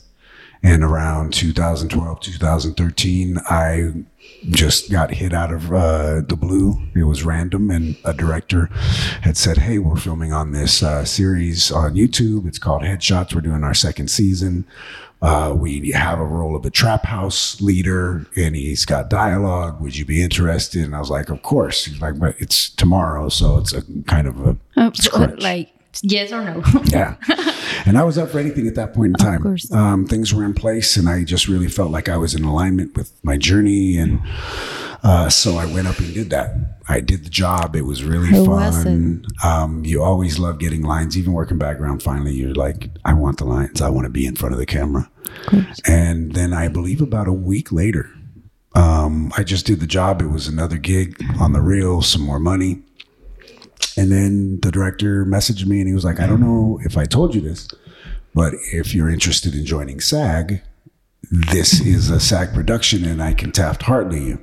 So I was in pursuit of the three mm. background vouchers, but they were very hard to get. And but I met a lot of great people to this day now that have all elevated up in that industry. So I made my bones there. But I was like, yes, of course. And so everything just fell into place. I was able to submit and join SAG in 2013. Uh, I was like, let me pay for this. There are so many people that will invest their time and energy and love into other people's vision and finances, but yet we don't do it enough on our own, you know?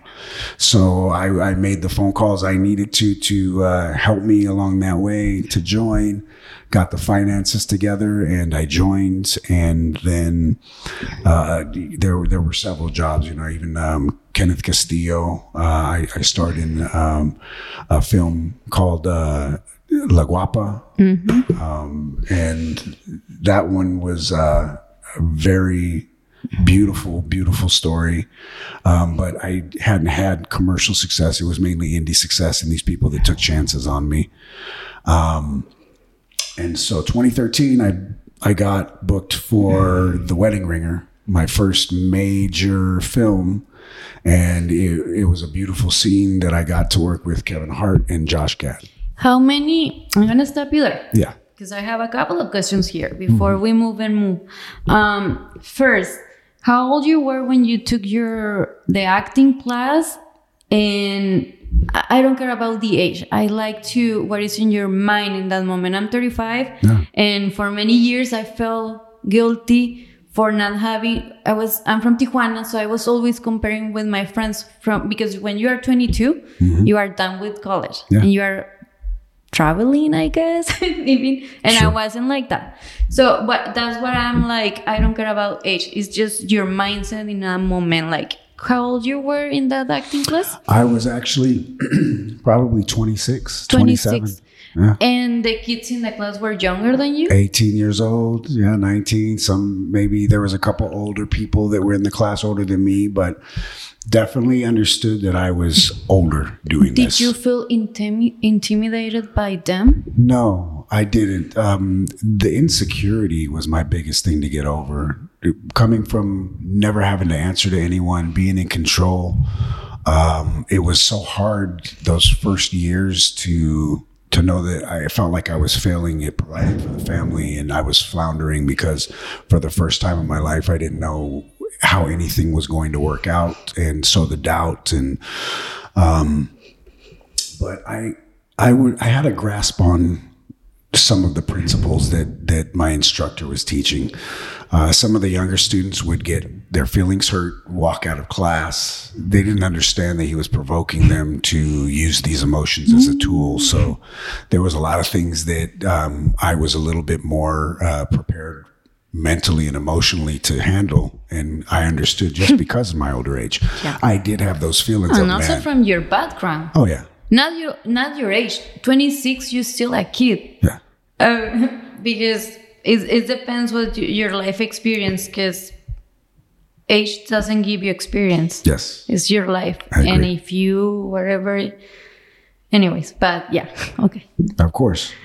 Um, yeah. So I understood that he was just using uh, the the provocation to get you to emote, to get you to use hot choices, to get you to really be honest about who you are and your your life and and the experience you can draw upon versus the experience that you have to kind of make up make believe. But uh, I, I just loved how it all encapsulated being present being in the moment being in the room um, from from your senses to your your emotions and it did something for me that was amazing because years and years after being this character that protected this boy, I was able to finally open up and laugh and love and use uh, soft parts of myself and my character and draw on all these experiences um, to feed and service these characters and dialogue.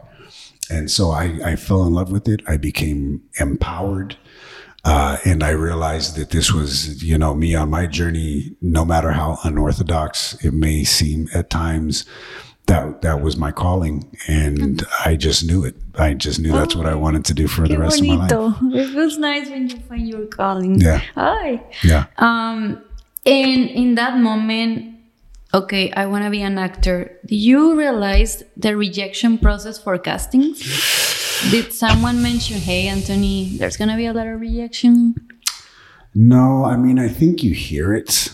Um there's always something that has been set apart with me, I know. And it doesn't mean that there aren't several other people that are like that, but I just, um, I've been able to look past that. The, my, my life, uh, has been hmm. in some ways rejection over and over again. Uh, but then it's also been filled with love and support. So I don't think that I realized, I don't, I don't know because it seems so far off to like okay, I'm going to go to Hollywood. I'm going to become a successful actor.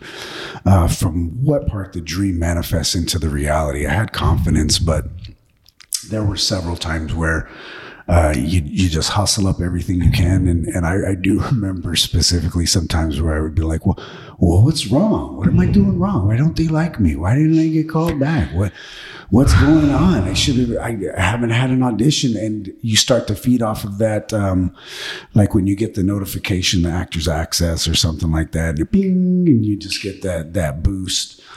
Um, but you know, it's kind of hazy to me what kept me going through it because you're like, what, well, what was it that says I'm not going to give up? But I do remember that was the voice. It was always like, at what point does someone start thinking maybe this isn't for me? And I never had that. I never, I had doubts of like, what's going on? What am I not doing right? What can I improve on? Uh, I, am I'm, I'm tattooed for one. Uh, but along the way, I started learning things like, well, this is what you covered up with, and it's Illustrator, and it's 99% alcohol. And so I would use everything that I could to start to change the things that I could change. That maybe my performance wasn't matching what they saw just based on what I was not doing or not concealing, I guess. Because in my mind, I was like, I want to be a great actor and I don't want to just be the gangster all the time. Of course, of course. No. Um, and also in another interview, I heard you said, so everything is about commitment. Mm. So I want to understand how do you realize that? Because you said, okay, I'm going to leave alcohol. I'm going to start working out. I'm going to let my hair grow. Like, what, what, what, what was the motivation behind? I, I think it's just improving who you want to be. Um, it, it's improving your life because, uh, you know, whatever you set out to accomplish or achieve in life, it starts with how you feel about yourself, um, your lifestyle, the choices that you're making. You could have all the talent in the world, but if you want to be out partying every night until three, four in the morning, good luck on those auditions that you got to go to. And, you know, when I started out, it was before 2020. So, I mean, I made my bones, um, countless miles, three, four auditions a week, whether you get them yeah. or not, whether money is coming in or not you're you're making those trips out. Um, so it's a balance of what your commitments are. Um, it's sacrificing a lot. It's understanding that you're not going to be living a normal lifestyle until something breaks, and then even then, it's going to be another expectation put on you. Mm-hmm. The people in your life have to understand that and support you too. Uh, or um, conflict can come up all the time, or or the time that you feel like you may be uh, missing out on with family or friends, but commitment has always been something to me. Whereas even when I was going to be uh, the baddest guy on the block, mm-hmm. it's like that's what it's about. It's like if I'm going to do something, I'm going to be the best at it. So, with the same enthusiasm and integrity that I approached being a badass, is the same integrity uh, that I approached being an actor. Uh, so, uh, and then there's just things that you can't control. There's elements that are placed in your path that are waiting for you. That if you make one choice, one way or the other, um, it could, you know, could still lead to something, but just so happened that the choices that I was making led me to um, a great connection. A person that would, even if it was a small season or for life, would be placed in my path that would allow me to continue further. And so, you know, hell or high water, I was going to do it. Um, unless I'm not breathing, physically incapable, uh, my freedom is taken from me. I will still, I, I you know, I, I, often think sometimes, you know, sometimes you'll see a homeless person or something, and just kind of like the life is, seems like it's taken out of them. And even when I was starting out in acting, I wondered, I was like, at what point does somebody sit down on a curb and then say, I'm not going to get up? And then the next day, they sit on the curb and they say, I'm not going to get up until eventually the fight is taken out of them so much to the point that's what they accept. And I've never had that in me. However far down I felt or been pushed, um, I said, I, I'm always the type that, okay, I need to sit for a second, but I'm going to get back up. So, uh, the determination and, and, the hard work and and then the doors that were opened by other people just allowed me to continue this path. And that's why with me i know that it was my calling and my journey. And even then i would have uh, shows that were on tv and you could see me on on things. And i would be out bouncing at other nightclubs. I would bounce to downtown fullerton. I repoed cars in bad neighborhoods uh, through graveyard hours um, I would have, uh, you know, I would go to an audition and then I'd hop in the truck with my buddy and we would be off for the night. And so I would figure out any way to make it happen. Yeah, yeah, yeah. And more because also you have responsibilities, you have your wife, you have kids, you have three kids by then, right? Mm-hmm. And it's a schedule and it's a school. And if what if you miss something? Yeah. Uh, yeah, yeah, your kids I don't know, Christmas party or, you know, they do festivals and things like that. So you don't want to miss those mm things. No. It's it's a lot of commitment, but it's a lot of love. And it's your calling. Yeah. And I love what you said. Like you never say, what is wrong with me? Yeah. Oh, yeah, yeah, yeah. When you say that, I feel it's when we're losing our faith. Mm-hmm. And, yeah. Yeah. And those moments are so delicate because, um, if you heard the wrong word at the wrong time, it could completely change your, you know, your projectile. Like wherever it is that you're you're shooting for, it could completely steer you into a place where you revert back. And I'm one of those type of people where I'm. I, I admit it. I'm. I'm not a perfect person. I still have uh, the demons that I face. And um, so it's only by the pursuit of, of something better than me and higher than me that I don't backpedal. I'm not floating in the clouds. I'm not holier than anyone. I'm a regular person that, given enough time, can backpedal into old thoughts, old ways. Uh, so it's it's a must to learn those lessons, but not to relive them. So we keep pushing forward. And uh, I just apply that to everything. You should always be setting something higher than what you think you can accomplish. Um, and and if you meet the challenge, you know, no one's going to just call someone out of the blue and say, I, I liked your look. We're going to make you the next star. It's like you have to be getting up and going where opportunity is. You have to take chances. Every year that I've been acting uh, professionally, there has been a point where it's been a choice where like this is difficult. Um, I need help. I don't know how long I can hang on. And um, sometimes it's not just about being the best, it's about being the last man standing, last person in the room. Uh, you show up, you take chances. It involves a lot of uh, embarrassing moments, a lot of life lessons learned. Um, but if you can get over your own ego, you can get over your own emotional, like, no, this is me. They didn't like me. Um, that's what it takes. And I think that, you know, kind of comes back to what we were talking about is you, you have to be able to take rejection in this business because I get pats on the back. Oh, great. We saw you on this show.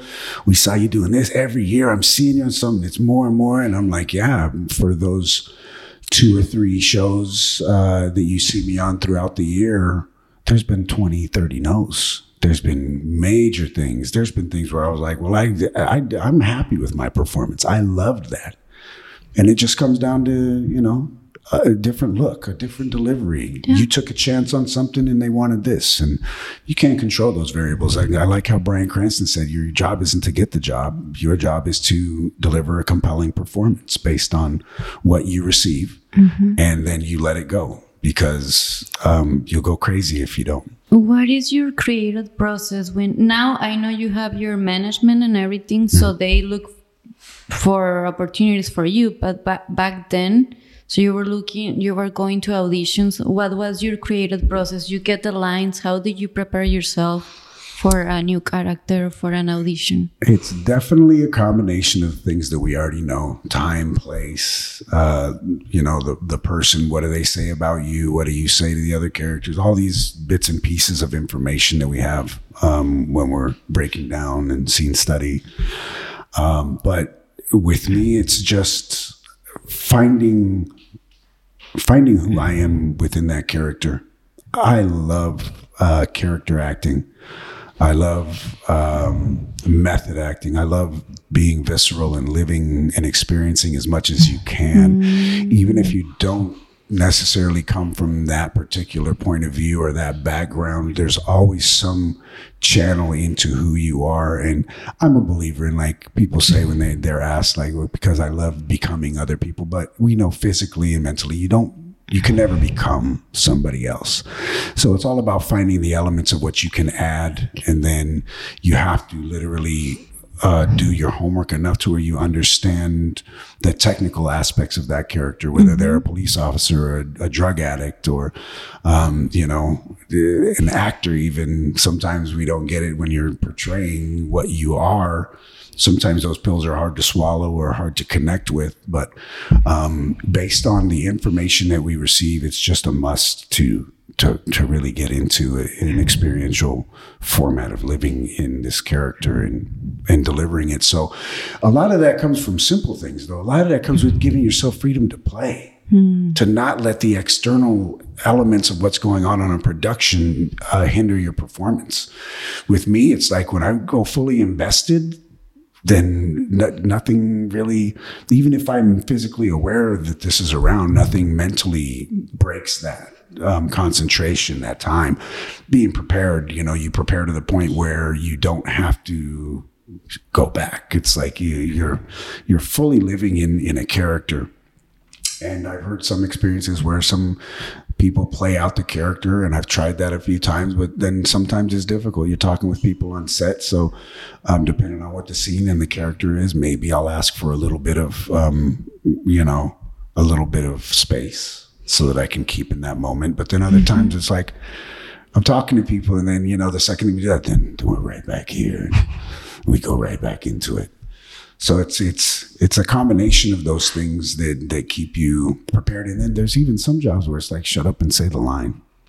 You know yeah. what I mean? You can't fully invest into it. You come and you do a day player that has like one line and and and you do it. And if it, you know, if you practice physically looking and delivering believable, and that's all they need, then easy peasy. Mm-hmm, mm-hmm. Thank you. How many projects do you think you did, or do you remember how many projects do you did before you got your first feature film into? Uh-huh. Uh, well, I know my first SAG job was a perp walkthrough on Brooklyn Nine Nine. I and it was hilarious because they dubbed my voice. I think part of the reason that they chose me was the voice, but then on the walkthrough it was some complete other guy's voice, and it was supposed to be a big win. And you know, like, what happened? It's just supposed to be my big scene and my big reel, but I had done a lot of independent projects, and um, there were a couple of movies. Uh, but it had been a lot of background work. It had been a lot of uh, being placed on productions where I got to meet so many great talent, and a lot of times it formed fits to our culture and our people. So it would be on set with some guys that I had grown up watching, Noel G and Cesar Gar- Garcia and uh, Ray Gallegos, and uh, so many great people that I was able to meet and and then come up with along the way. Um, but you know, uh, by the time I got Wedding Ringer, it, it seemed How was that experience for you? it's amazing. It was amazing. I think I did two reads. I went in for the first one, and they brought me back, and me Ignacio, uh, we we we read together, and I think it was a perfect fit. I didn't understand comedy as much at that point in time.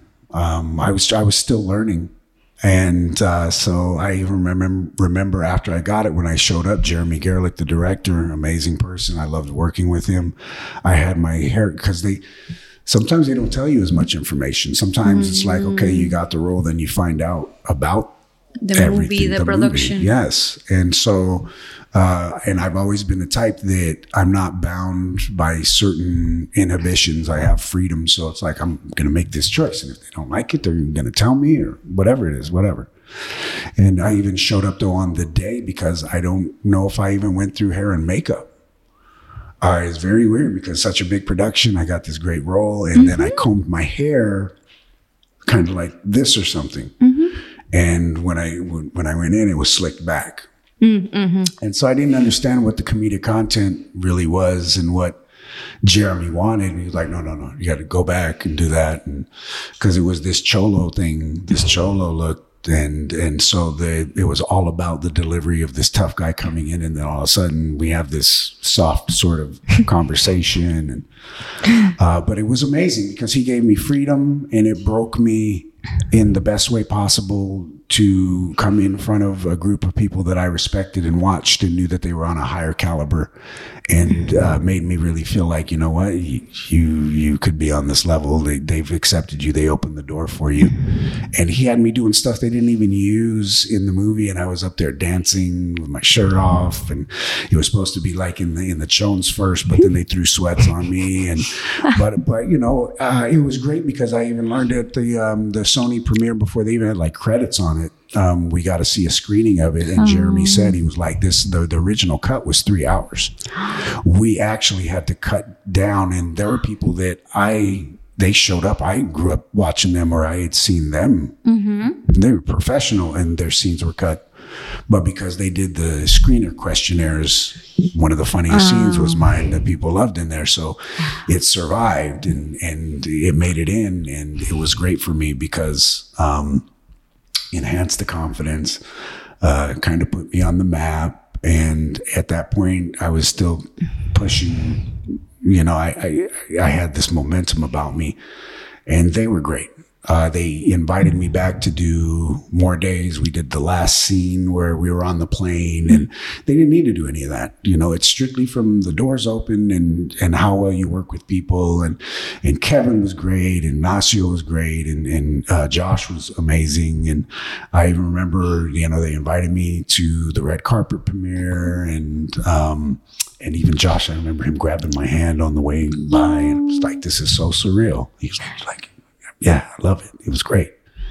It is a great experience because sometimes we, I mean, I'm not saying everybody, even not celebrities are people like me, mortal people.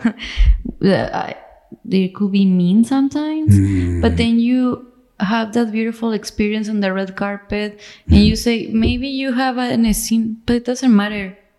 You know, like Oh, yeah. Oh, they I was keep you star of the night as far as I was concerned, yeah. Exactly. It doesn't matter if it's a line or two Yes. they treat everybody the same Yes. and i love that I do lo- too.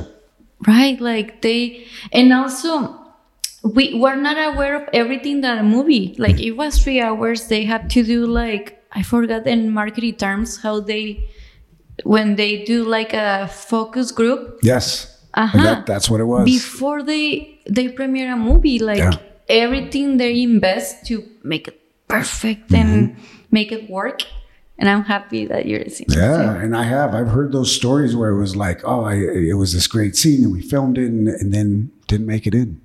And uh, my heart goes out to people that you know, Yeah. it- in the practical sense of what we do, we understand that sometimes your scene gets cut, or sometimes they dub your voice, or uh, so you're you're thrilled. But it's like um, the reward for an actor is in stages.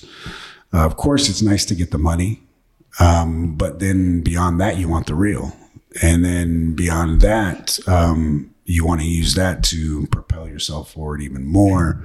And so sometimes it's not even in alignment. That's why as, as up and coming actors, it's like, um, it wasn't even about the money. I did this one for free, but I, I needed the experience or the reel. And then sometimes we're rewarded where it may not be huge financially, but like with the wedding ringer, I got paid well. It wasn't crazy.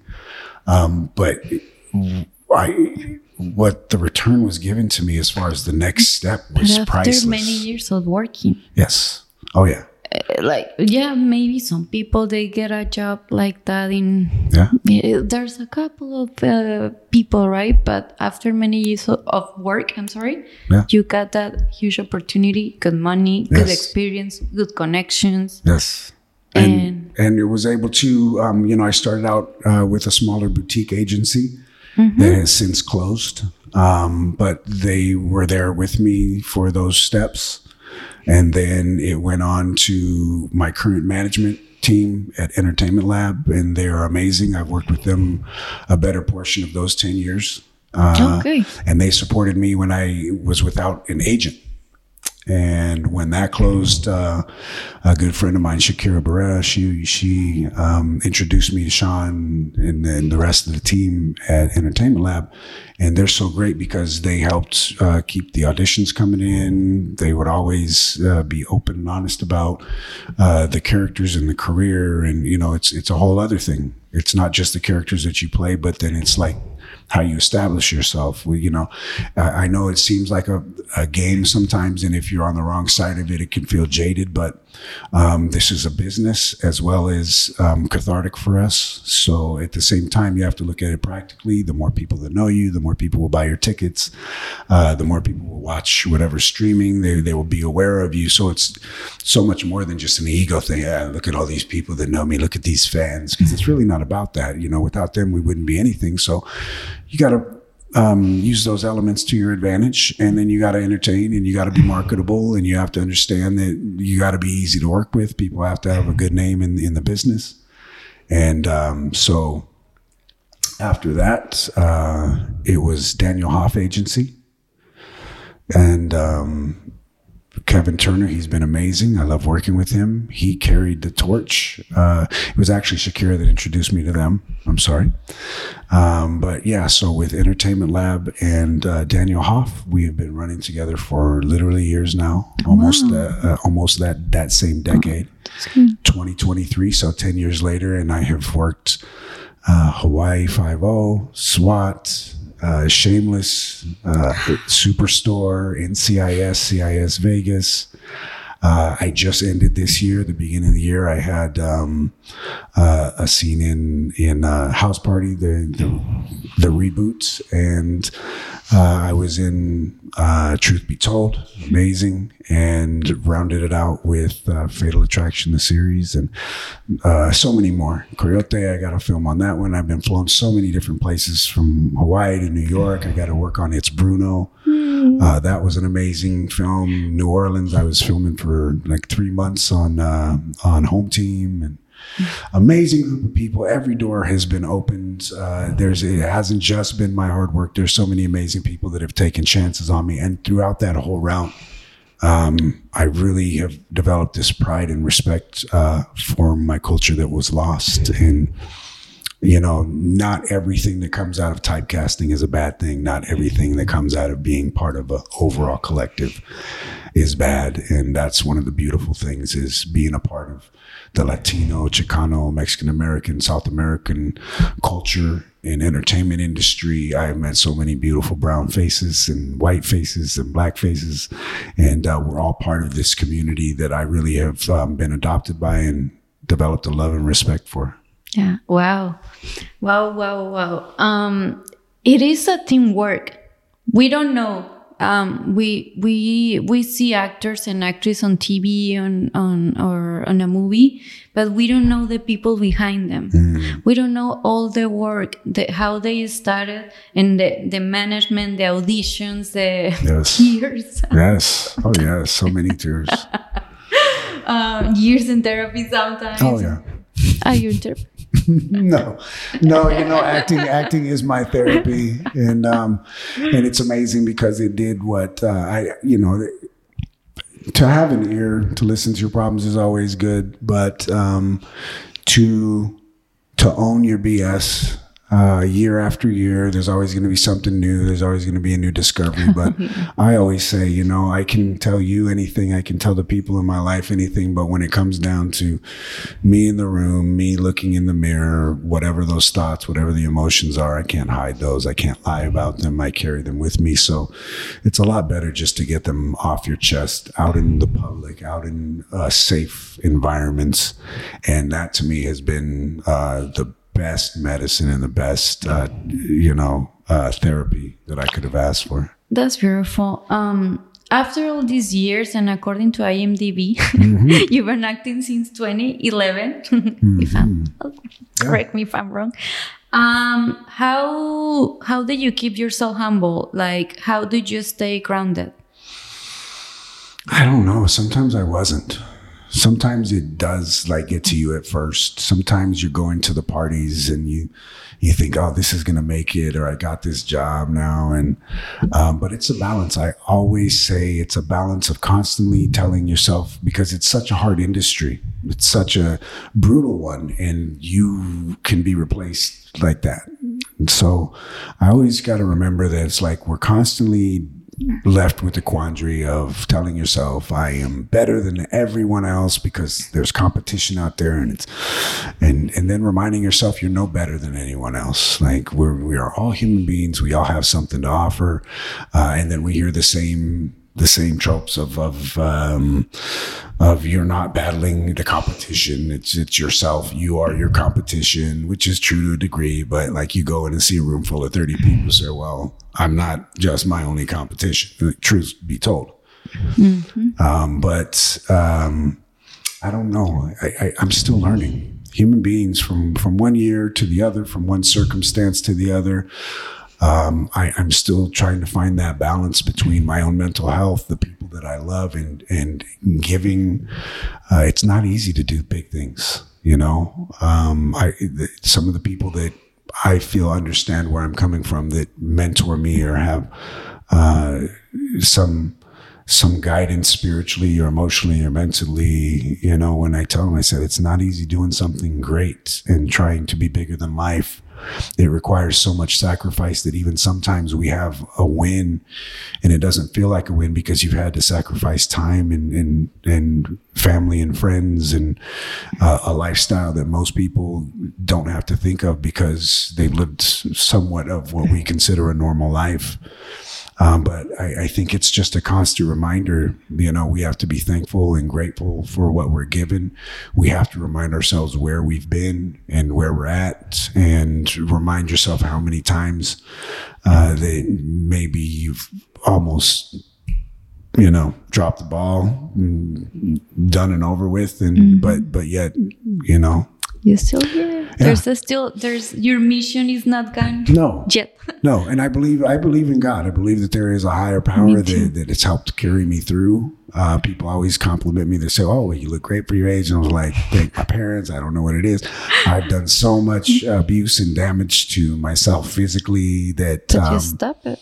You know, most high. Uh, and, and every opportunity I have literally witnessed from my younger days that we started talking about all the way up till today. I have witnessed, um, uh, intentionality of, of people and places and things that could only have been set up by something that is on a totally different spiritual plane than we live on and I live in sometimes the impossibilities in the miracles, and no one can tell me different because uh, when you've had an, if you've had enough life experience or you've had as much as me, then maybe we can talk. But until then, with as many close chances that I've had and, uh, and then amazing opportunities and just the things happening and connecting at the right time, there's no way that someone can get me to believe that it's all luck and chance.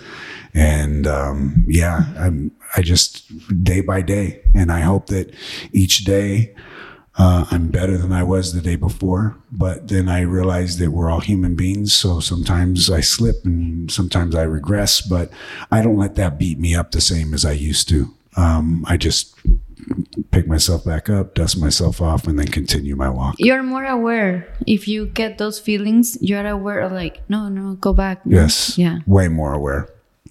When I catch myself in an emotion or I'm letting the circumstance defeat me, um, it's quicker now, but it's it's a correction of like, wait a second. So now, even when uh, a bad thing comes up, a bad thing, uh, it's not a bad thing because I've seen enough bad things, and I know that it ends even better than what I planned if you just allow to live in that.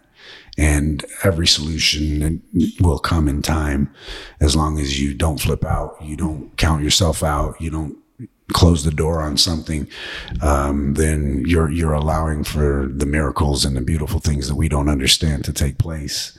Uh, but if you're the one constantly trying to control and manipulate those situations and have hands on it, well, you can you can destroy that gift or that miracle that's about to happen to you. And I've seen it time and time again, from from life to uh, to your lifestyle to your career, whatever it is. It, it's all the same. Mm-hmm. Wow, this is beautiful. I just want to say something really quick. Um, I connect with you through Sonia Balcazar, Yes. my beautiful lady, beautiful Amazing. soul um, out there. Hi, Yes. Sonia. Hi, Sonia. Um, and hi, I forgot my point. Hi, okay, I'm back. Sorry. So, okay. um, she shared when she was on my podcast, and we record on January. So she shared this beautiful and funny, and not funny for her, but it's funny for the audience right now to hear, like when you guys film. Oh, I man. to you. Hang on. Let me let me drink this. oh, yeah, yeah. Oh, let me get some more of that. Oh. and and I heard her her experience, but I would like to hear yours. Like, how was that for you? Or and when the director called you and told you, "Hey, do not answer Sonia phone calls and We'll go messages." through. Yeah. Okay.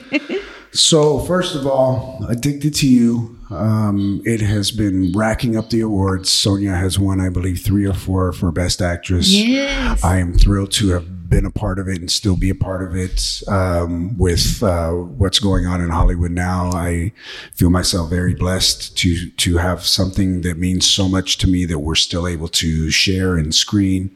And not only that, it means so much that we deliver healing uh, and and a human connection to the story that we're telling.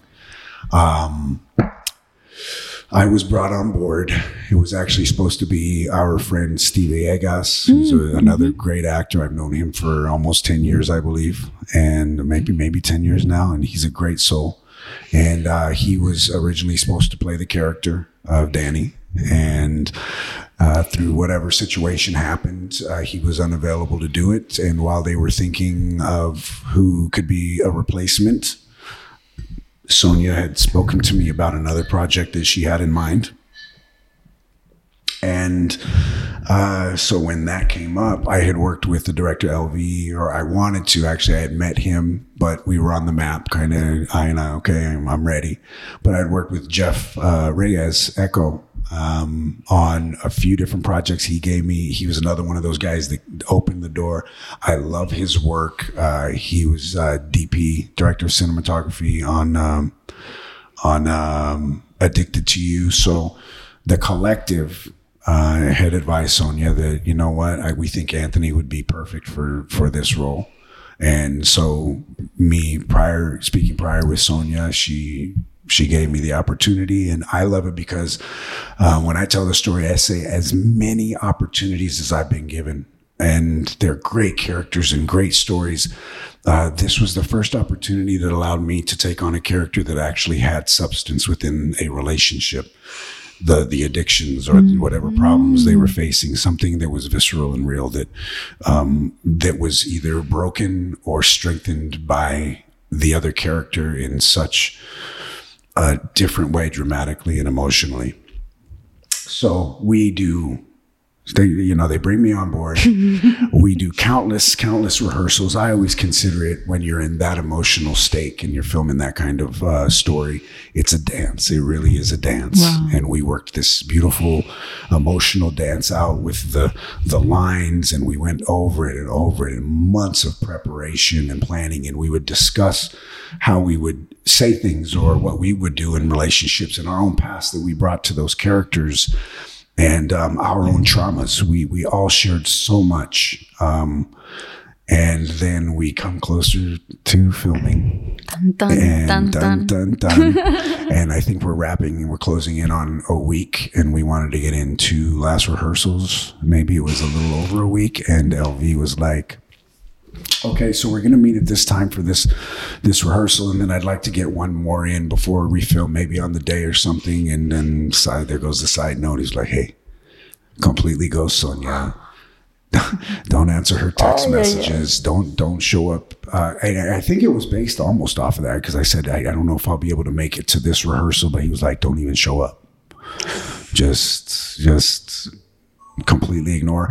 And I knew she she's she's not only acting in it with me, she's the executive producer. Yeah, uh, she has been very honest and open, vulnerably about why this story is so important to her, and and I you know so I already know that there's trauma that's involved with this story, and um, she's also the one helping coordinate every aspect of it. We're filming at the place she was at at the time, and um, so it just killed me. But I, I, as an actor, as is I, me understanding that this will only enhance the performance, I had to go along with it, um, and so she's texting me, "Where are you? What's going on? I, I can't believe this is going on. Like, please tell me something."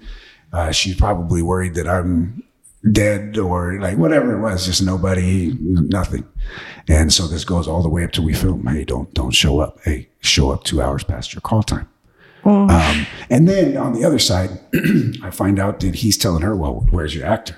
What's what's wrong? Do you have a oh replacement? Oh my god! So this added pressure, and so on the day of filming, they, they literally did things like um, give us rewrites. We we completely rehearsed this thing. We knew our beats and our timing. She's sick. She's losing her voice, um, and yeah. Uh, so by the time I show up, I got a couple of beers.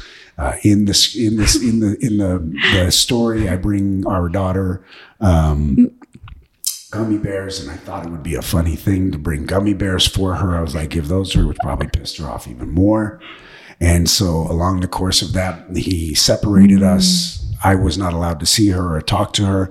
And by the time we stepped up and recorded, that was a real fight. That was a real argument. And that was me really trying to Make apologize. Up. And yeah, but we, we didn't. We had to go, go, go. And it was one of the most beautiful things, but one of the most, um, exhausting uh, emotionally. It still, to this day, I believe, sticks with both of us. Mm-hmm. Um, but we are able to share it. It was for a purpose. It was for a reason. And the collective made it so beautiful. It's such a beautiful story. Jesse Borrego plays her father. Um, and it's just a beautiful story that I hope can help people that are faced with decisions of uh, facing their trauma and generational curses and realizing all these things that uh, we we need to break. Yeah. And so we just got back from sharing it at the Georgia Latino Film Festival, won two more awards. Um, David Manzanales, he won for Best Writing. Uh, the script was beautiful, acting was beautiful, cinematography was beautiful. Um, and so kudos to everyone involved in love and respect. And I just, uh, I'm so grateful that Sonia Congratulations. Congratulations. And then one thing that I've been recently saying, um, I don't know how popular it is, but through my travels and through speaking with so many people just like me in the entertainment industry, um, I think what it is is we just need to make sure as um, as a people representing our culture that we tell stories that other people in other cultures just can relate to on a human level. It doesn't necessarily need to be firstly a celebration of who we are. It just has to be a story that's told from the viewpoint of a human being with a heart. Someone that knows what it's like to get fired from a job. Your kids aren't doing well in school. You're being sued for something like mm-hmm. your car broke down. Mm-hmm. These things that we all connect on an emotional level are what um, will will allow for the viewer not to turn it off because they don't understand the culture. And then the backdrop just happens to be where we're from, who we are, what we represent. And in that way, that subtle way, I believe that you can change people's perceptions and point of views, as well as introduce them maybe to a culture that they hadn't been uh, necessarily had that firsthand glimpse into. And I think that that's a beautiful thing because then they really, really will realize how close we all are together and in our emotions and humanity. Yeah, at the same, we're all connected. It doesn't matter sometimes your your culture or like. I, I'm always saying I'm still learning English, but when I was 12, mm-hmm. I couldn't have this conversation with you. Yeah. I'll say hi. Yeah. That's it. Um, but I listen to in- music in English, and I don't know how, but you you connected. I don't know. I didn't understand the lyrics. Yeah. I didn't have Google to look for the lyrics in Spanish. But I always say like music is universal. Mm-hmm. It connects humans. Yeah, it so. hits it hits your heart and soul first. You mm-hmm. feel it before you really understand it. Yeah yeah, yeah. And I believe that's what connects us. Yes. Mm-hmm, mm-hmm. We were talking about Addicted to You, and yes. I'm just gonna say that I love the short film. I almost cry. I went to the Mexican American Film Festival. Yes. And, and right now I say nice to meet you, but I meet you. mm-hmm. That was and that was the first time I saw it because I didn't want to see uh, the, the cuts. I didn't want to see the edits. Wow. Um, there's so a lot a surprise of. For it was a surprise. For, okay. And to be honest, every time since that I've watched it, I still choke up, and it still makes me tear up. And there are um, are moments that, for whatever reason, they just hit me really, really hard. And um, but in in the most beautiful way possible. Mm. Um, I, I think everything uh, was done perfectly on it. Um, there's nothing more or less that I would want, and I wouldn't change a thing. And, uh, you know, I just thank Sonia for her vision, her opportunity. And I thank her for enduring her own story and her own pain and surviving to yeah. make it here to tell it. And it's not easy. Yeah. It's not easy to share your feelings and to be vulnerable in a, in front of a camera. Mm-hmm. So thank you yes. for this conversation. Um, but yeah. And I feel like every human is healing something. Yeah, We're always oh, yes. healing something. Always. We're constantly being broken in little ways and, and healing in others. And um, with that, those broken parts, that's how you're able to fill in with more things that can heal and, and make you stronger and, and have a deeper understanding. We can't, we can't help anyone um, if if you don't understand that about yourself, and if you're constantly running around broken, and uh, even if you've healed from that, if you're not sharing, you're you're you're not doing what you're supposed to be doing because we're all supposed to be helping build people up, and I truly believe that. I think that um, in many ways we get so caught up in our own lives and and then our own opinions about things that we really forget what life is about. Like all of this could be taken away. So through the production and, and my career and me showing up and, and marketing, it's, it's really beyond that. What it is, is two people that are connecting and based on what we're able to sit down and discuss and share with other people and being open and vulnerable. Um, it's about us connecting with the viewers that will watch this. And, um, if we can drop just these little pieces of, of something medicine uh, therapy that will help other people. Um, that's more about what I like to think that we're here doing. And it's entertainment and, and I love uh, acting, but um, it, it's more fulfilling to me when we play these roles and we're involved in things like Addicted to You that really resonate and really will allow um, men to see themselves, uh, women to see themselves. And you can identify in every level of generations because it's like my grandma was like this, my grandpa was like this, my dad, that, that was me actually. Mm-hmm. Um, oh, I didn't realize how our arguments are affecting our, our child. And so if we can start that, we can literally start breaking those generational curses that have plagued our households that we didn't fully understand. But once you see it, once you, I love the saying, like once you, uh, see, you can't unsee. Once you hear, you can't unhear. So once we're on that, that journey together and, and these stories are being told, um, it's going to help the healing process and everything that, uh, we do to, to move forward from that. I think that, uh, you know, not everything is going to be this kind of uh, therapy for people, but um, you know, because we like to play, we like to have fun. Some some irreverent jokes here and there, and some funny stories. But it just really is more fulfilling when you realize that uh, you've contributed something that will be here beyond, you know, me physically. Uh, whether it's you know 50 years from now 60 however long and mm-hmm. someone sees addicted to you and and realizes that that's their story too and it's that's really a beautiful thing no joke it is a beautiful story it is anthony who inspires you mm. well i tell you what no human's ever gonna be perfect so uh I got to give it up to God, the perfection of God. Thank you, Jesus, for for saving me because it's the image of perfection, but it's the understanding that we will never reach perfection, but every day we can try to attain a little more.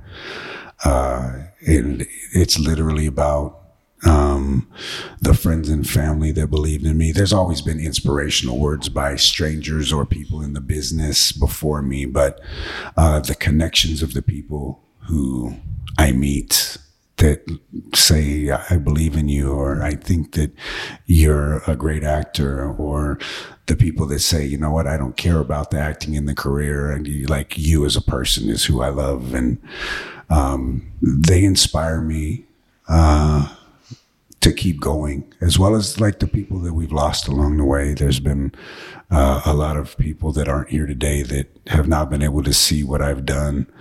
Um, but there's just this collective of support. Anyone who's ever uh, dropped a word, hey, thank you, or just hey, how you doing?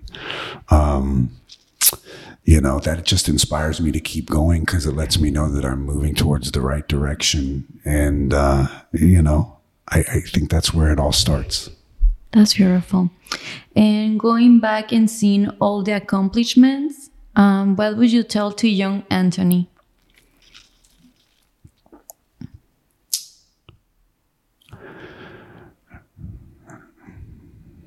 Regardless of where you're at right now. I don't know. I wouldn't change a thing. I wouldn't change a thing because it could alter, it could significantly alter who I am and where I, I'm at today. Um, you always want to deliver encouragement. So if it's a younger version of me, like, hang on, you're okay. You're more than enough you're you're you're going in the right direction. Yeah. What is something that you do every day that is not negotiable not to do it? I would like to say every day I do do it, but the things I strive to do every day is um, is work out mentally, physically, spiritually, and emotionally. What is the worst advice you have been given? Don't care what anyone thinks. I think sometimes uh, in our own arrogance and ego, we come up with these sayings that we live by, and I'm I'm a victim of doing that to myself. I, am guilty of that. But when it comes down to it, um, you shouldn't care what anyone thinks to to um, to give you uh, validation. But you should always look at how your actions and the people that uh, are in your daily life or are affected by you or your voice uh, you always have to remember that you have a responsibility to them. And so you should care about them uh, when you're thinking about the actions that you take and, and the things that you represent. And, and, um, even though it, it's, it's also to remind everyone that you're, you're human. There are different personalities. Some are just these type A go, and I'm a little bit of that, but, um, it's just to, to I do care what people think because I want it's more for them than it is for me, and then in turn that becomes for me. It's having empathy. It's having empathy. Yes. And respect for yes. others. Um, what book, movie would you recommend that changed something about you?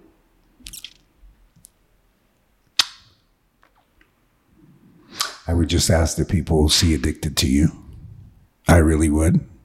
I know it's kind of on the back end of what I've done, and I still have uh, a lot more to accomplish, but um, it really is something that a collective of very intelligent people who are proving that they can succeed and are trying uh, with all of their heart to succeed in life and relationship and um, our careers have all gotten together and made something very powerful and insightful and I would love for people to be able to take something from that and partake in that journey. And uh, I would like to build off of that even. I don't necessarily know how, but I would just recommend that if, if it comes your way at a film festival or you have the opportunity to see it, that you, uh, you, you really do give it a chance and watch it because uh, it really in my even my my own personal life has done a lot for me just being involved in it and then seeing um, the effects that it has on other people. So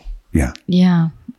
I know i know. And uh, last weekend you guys were in georgia but do you know what is um, the next film festival um, Yes, and I don't want to say exactly because we haven't oh. started promoting it, but it will be in the LA area. Oh, awesome! Okay, so if you're in the LA area and you can come down and see the next uh, the next film fest, it'll be in. Uh, they can you know follow Addicted to You Film on Instagram for all the updates, and then all the actors' um, Instagrams as well. Sonia Balcazar and uh, actor Anthony L. Fernandez. Yeah, and uh, LV and Echoes World. You can follow all of them. Yeah. And if you everybody like is watching us or listen us on Spotify or Apple Podcasts, um, read the um, episode description and you will find the all the social media. I will add yes. them to the episode description. And before my last question, I just want to say Thank you, thank you, thank you for your time. We're recording on a Saturday morning. He's here with us. So thank you, thank you, thank you. I appreciate it. Yes. Happy to.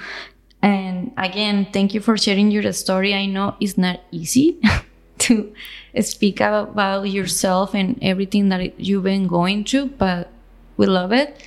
And um, there's something that you haven't mentioned that you would like, or what is the next project that you are working on? I don't know. If, I think you can. The next project I'm working on is a collective uh, amongst all of the actors, um, and the role is an actor who is fighting for uh, a better contract for professional actors.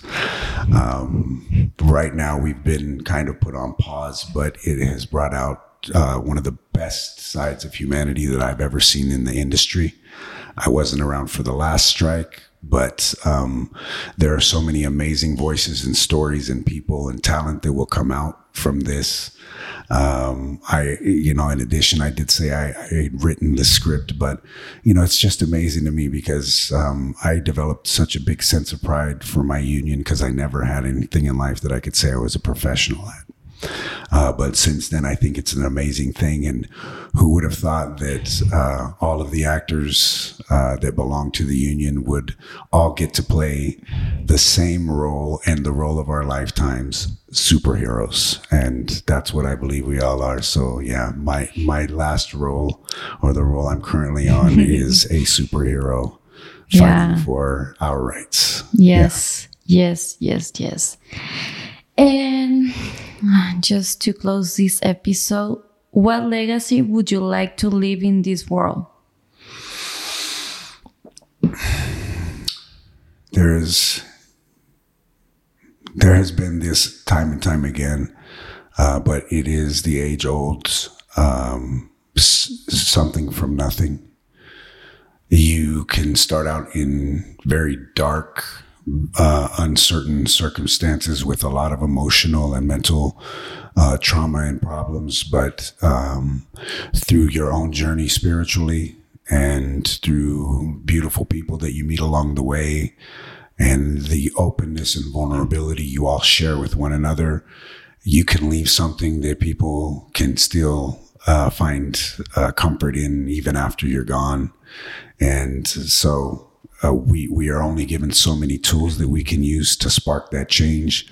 I'm just so grateful that I was given the gifts and and uh, and doors that have been open and beautiful people that have helped me along the way uh, to just leave love. It, it really is love. And it's a divine love. It's not something that is based on anything or any uh, reciprocation or any, uh, you know, you give me this and no scratches on the back. It's just given freely. So uh, anything that I do that can help even from the smallest shell birth something that becomes huge um, i would love to just leave uh, a legacy of of love for everyone uh, and hopefully everyone can realize that you are special you are worthy you are important you matter you belong in this world. And the more we have people that are in alignment with that and sharing that and building up that confidence uh, the less we will have to worry about the dark things in life and the more joy we can have and the less we will worry about our children and our friends and our family. And we will defeat things like um, addictions and and uh, and trauma and and uh, you know the suicidal thoughts and tendencies and people will finally start to rediscover um, beautiful life and and we will be there to help each other because we will be open and honest in conversations about the fact that we all go through the same thing high low, top to bottom, uh, with money or without. That type of love can't be bought. And then we can certainly help each other along the way. Yeah. That's beautiful. That's beautiful. Thank you, Anthony, and thank you for watching us and listen to us. Um, thank you for your time. Thank you. Thank you for having me. Thank you so Thank much. you.